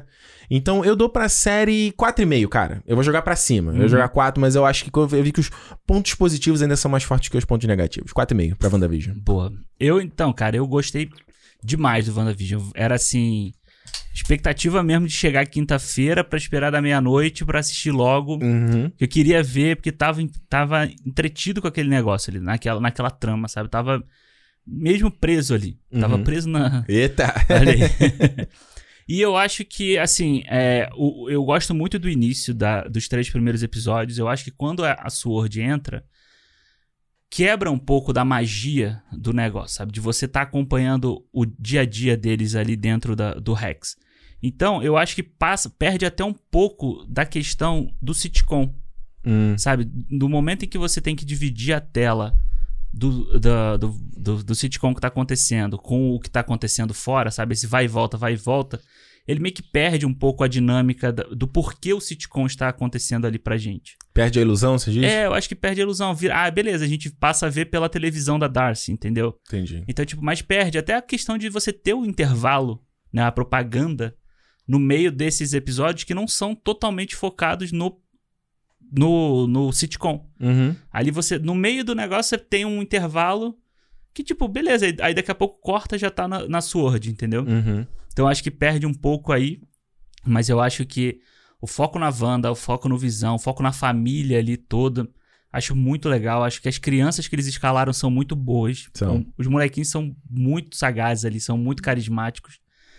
Eu não gosto da Darcy, não Uhum. gosto nem dos filmes do Thor, assim, mas eu já fico pensando que ela já Uhum. tá nessa série pra ela já aparecer no Love and Thunder, já trazendo alguma coisa, um, um, É, né? um background trazendo dali, entendeu? Acho que as piadas dela são muito deslocadas, assim como É. é, no Thor, acho, não gosto, não gosto mesmo, acho que... Ela é meio irritante, né? É, Ela é meio irritante. Me, me enche o saco. Eu gosto do, do Jimmy Woo, eu gosto. Sim. Sabe, por mais que ele seja meio bobo, às vezes, eu acho Não, e legal. aquela coisa ali dele conseguir pegar o celular no último episódio É. e soltar. Muito, gente, pelo amor de Deus, cara. Acho, eu gosto da referência que ele faz ao, ao Homem-Formiga, entendeu? Da carta. Beleza, aí ele... Mas aí no É um final... fanservice bem sutil, né? É, mas aí no final, pra ele, pô, pegar um celular ali e ter um soldado do lado dele e não viu ele pegando, aí Por sua barra. por sua barra tá me fazendo de trouxa, né? E- mas de tudo o resto, cara, tudo, isso que tudo que a gente já falou aqui, eu gosto muito da série. O final acho sensacional ali, o papo deles, família, dentro da casa, restrito, sem maluquice, sem o raio pra cima, sabe? Tudo isso acho fantástico. Acho que eu vou dar quatro estrelas. Certo? Porque eu não vou cometer o mesmo erro do Mandalorian, que eu Ah. dei quatro na primeira pra ter que baixar depois. então eu vou dar quatro aqui pro Kevin Feige, pra que na próxima série ele me surpreenda e eu dê mais. Olha aí. Então é, é uma nota pra, pra ele trabalhar melhor. Sabe aquela coisa do professor assim? Vou te dar nove pra você poder. Pra você se empenhar na próxima. Exato, né? de quatro estrelas porque WandaVision é muito bom. É isso aí, meus queridos. E agora a gente quer saber o que, que você achou de WandaVision. Você acha que a gente foi muito fanboy aqui? Você acha que a gente passou pano pra muitos problemas da série? Então conta pra gente lá no Cinemou Podcast no Twitter e no Instagram. Ou conta no e-mail, feedback cinemoupodcast.com, que a gente vai ter o maior prazer de ler a sua mensagem lá no nosso programa de feedback. Então manda assim que a gente quer saber o que, que você achou sobre a série. E Lembrando, clube.cinemopodcast.com, nosso fã-clube lá, pra você fazer parte do Telegram, trocar uma ideia com a gente, ajudar a gente a manter as coisas aqui rolando. Não é isso, Alexandre? Tem mais É alguma isso. coisa que eu tenho que dar de recado? Não, só isso. Só, só falar que semana que vem Ah. tem surpresa. Tem? Tem. Qual é a surpresa, mano? Eu esqueci. Não Ah, ok. ok. ok, quem é fã sócio já sabe dessa Sabe surpresa. da surpresa. Quem é fã sócio já sabe da surpresa. Nossa! É. Ok, a gente tem que desligar aqui e já combinar o que a gente vai fazer aqui. Eu tinha esquecido, rapaz, que merda. Ok, gente, é isso então. Cinemou Podcast no Twitter e no Instagram, clube.cinemopodcast.com, se você já quiser quer saber qual é a surpresa, né não? É isso aí, já vai lá. É isso aí, gente. Então, olha só, como a gente sempre sabe, se é dia de cinema, seja no cinema ou na TV. Cinema! Cinema, gente. Valeu. Valeu.